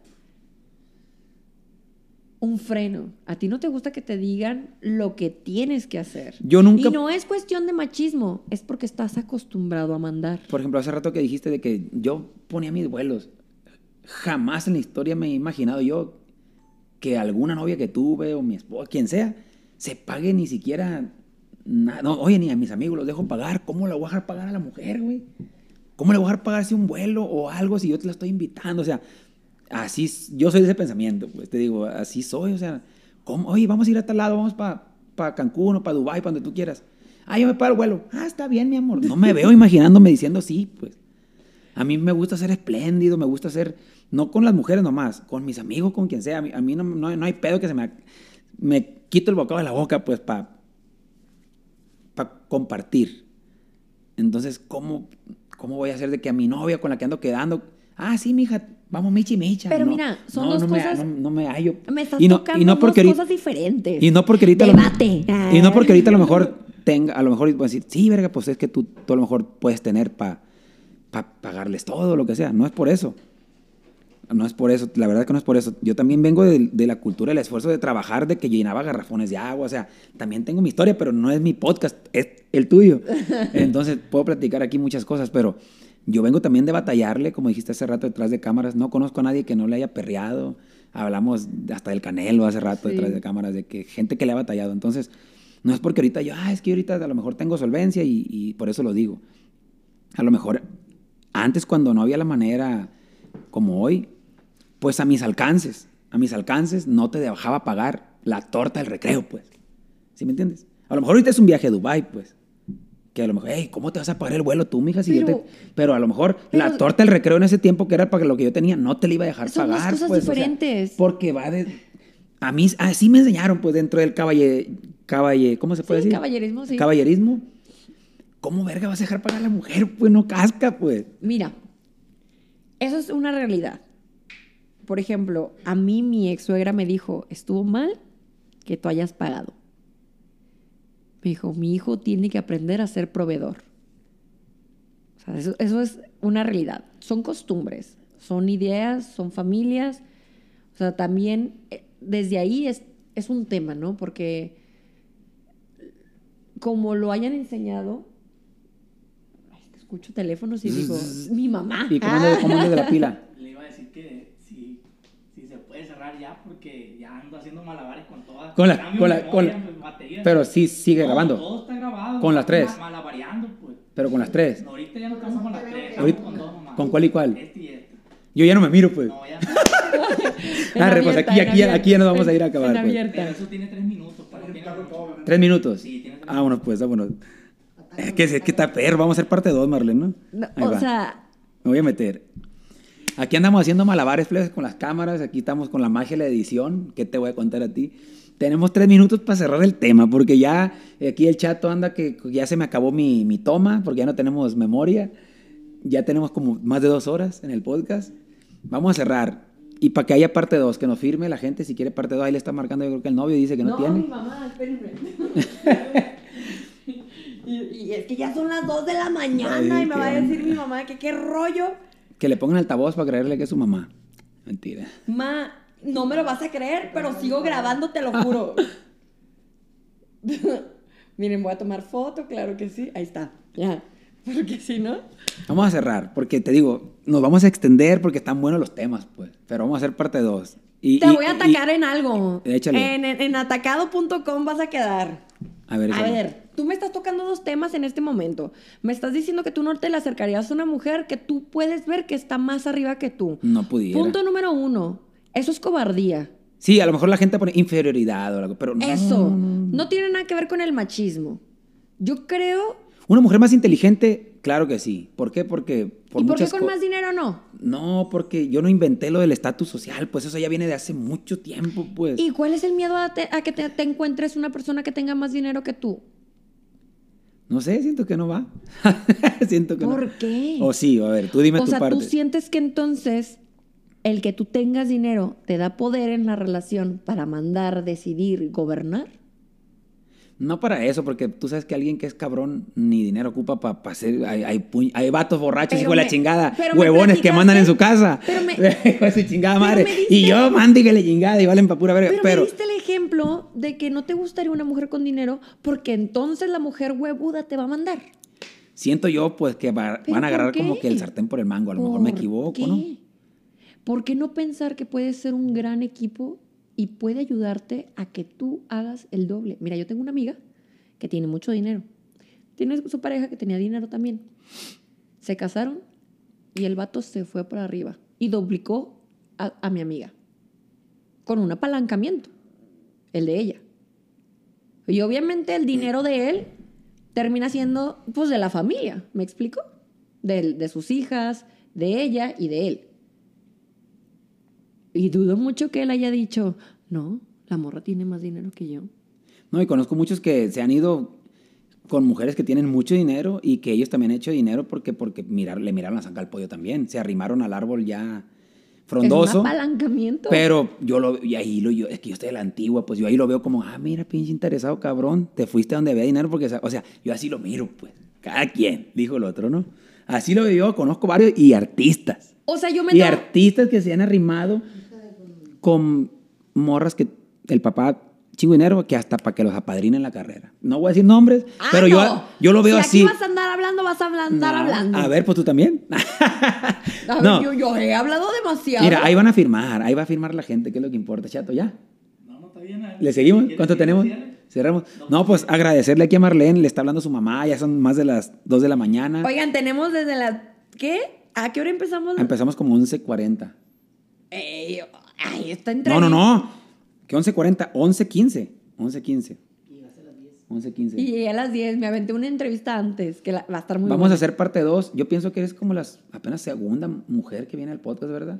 Fue Katia Vlogs. Tres, no, pero segunda no, tres. ¿Quién más?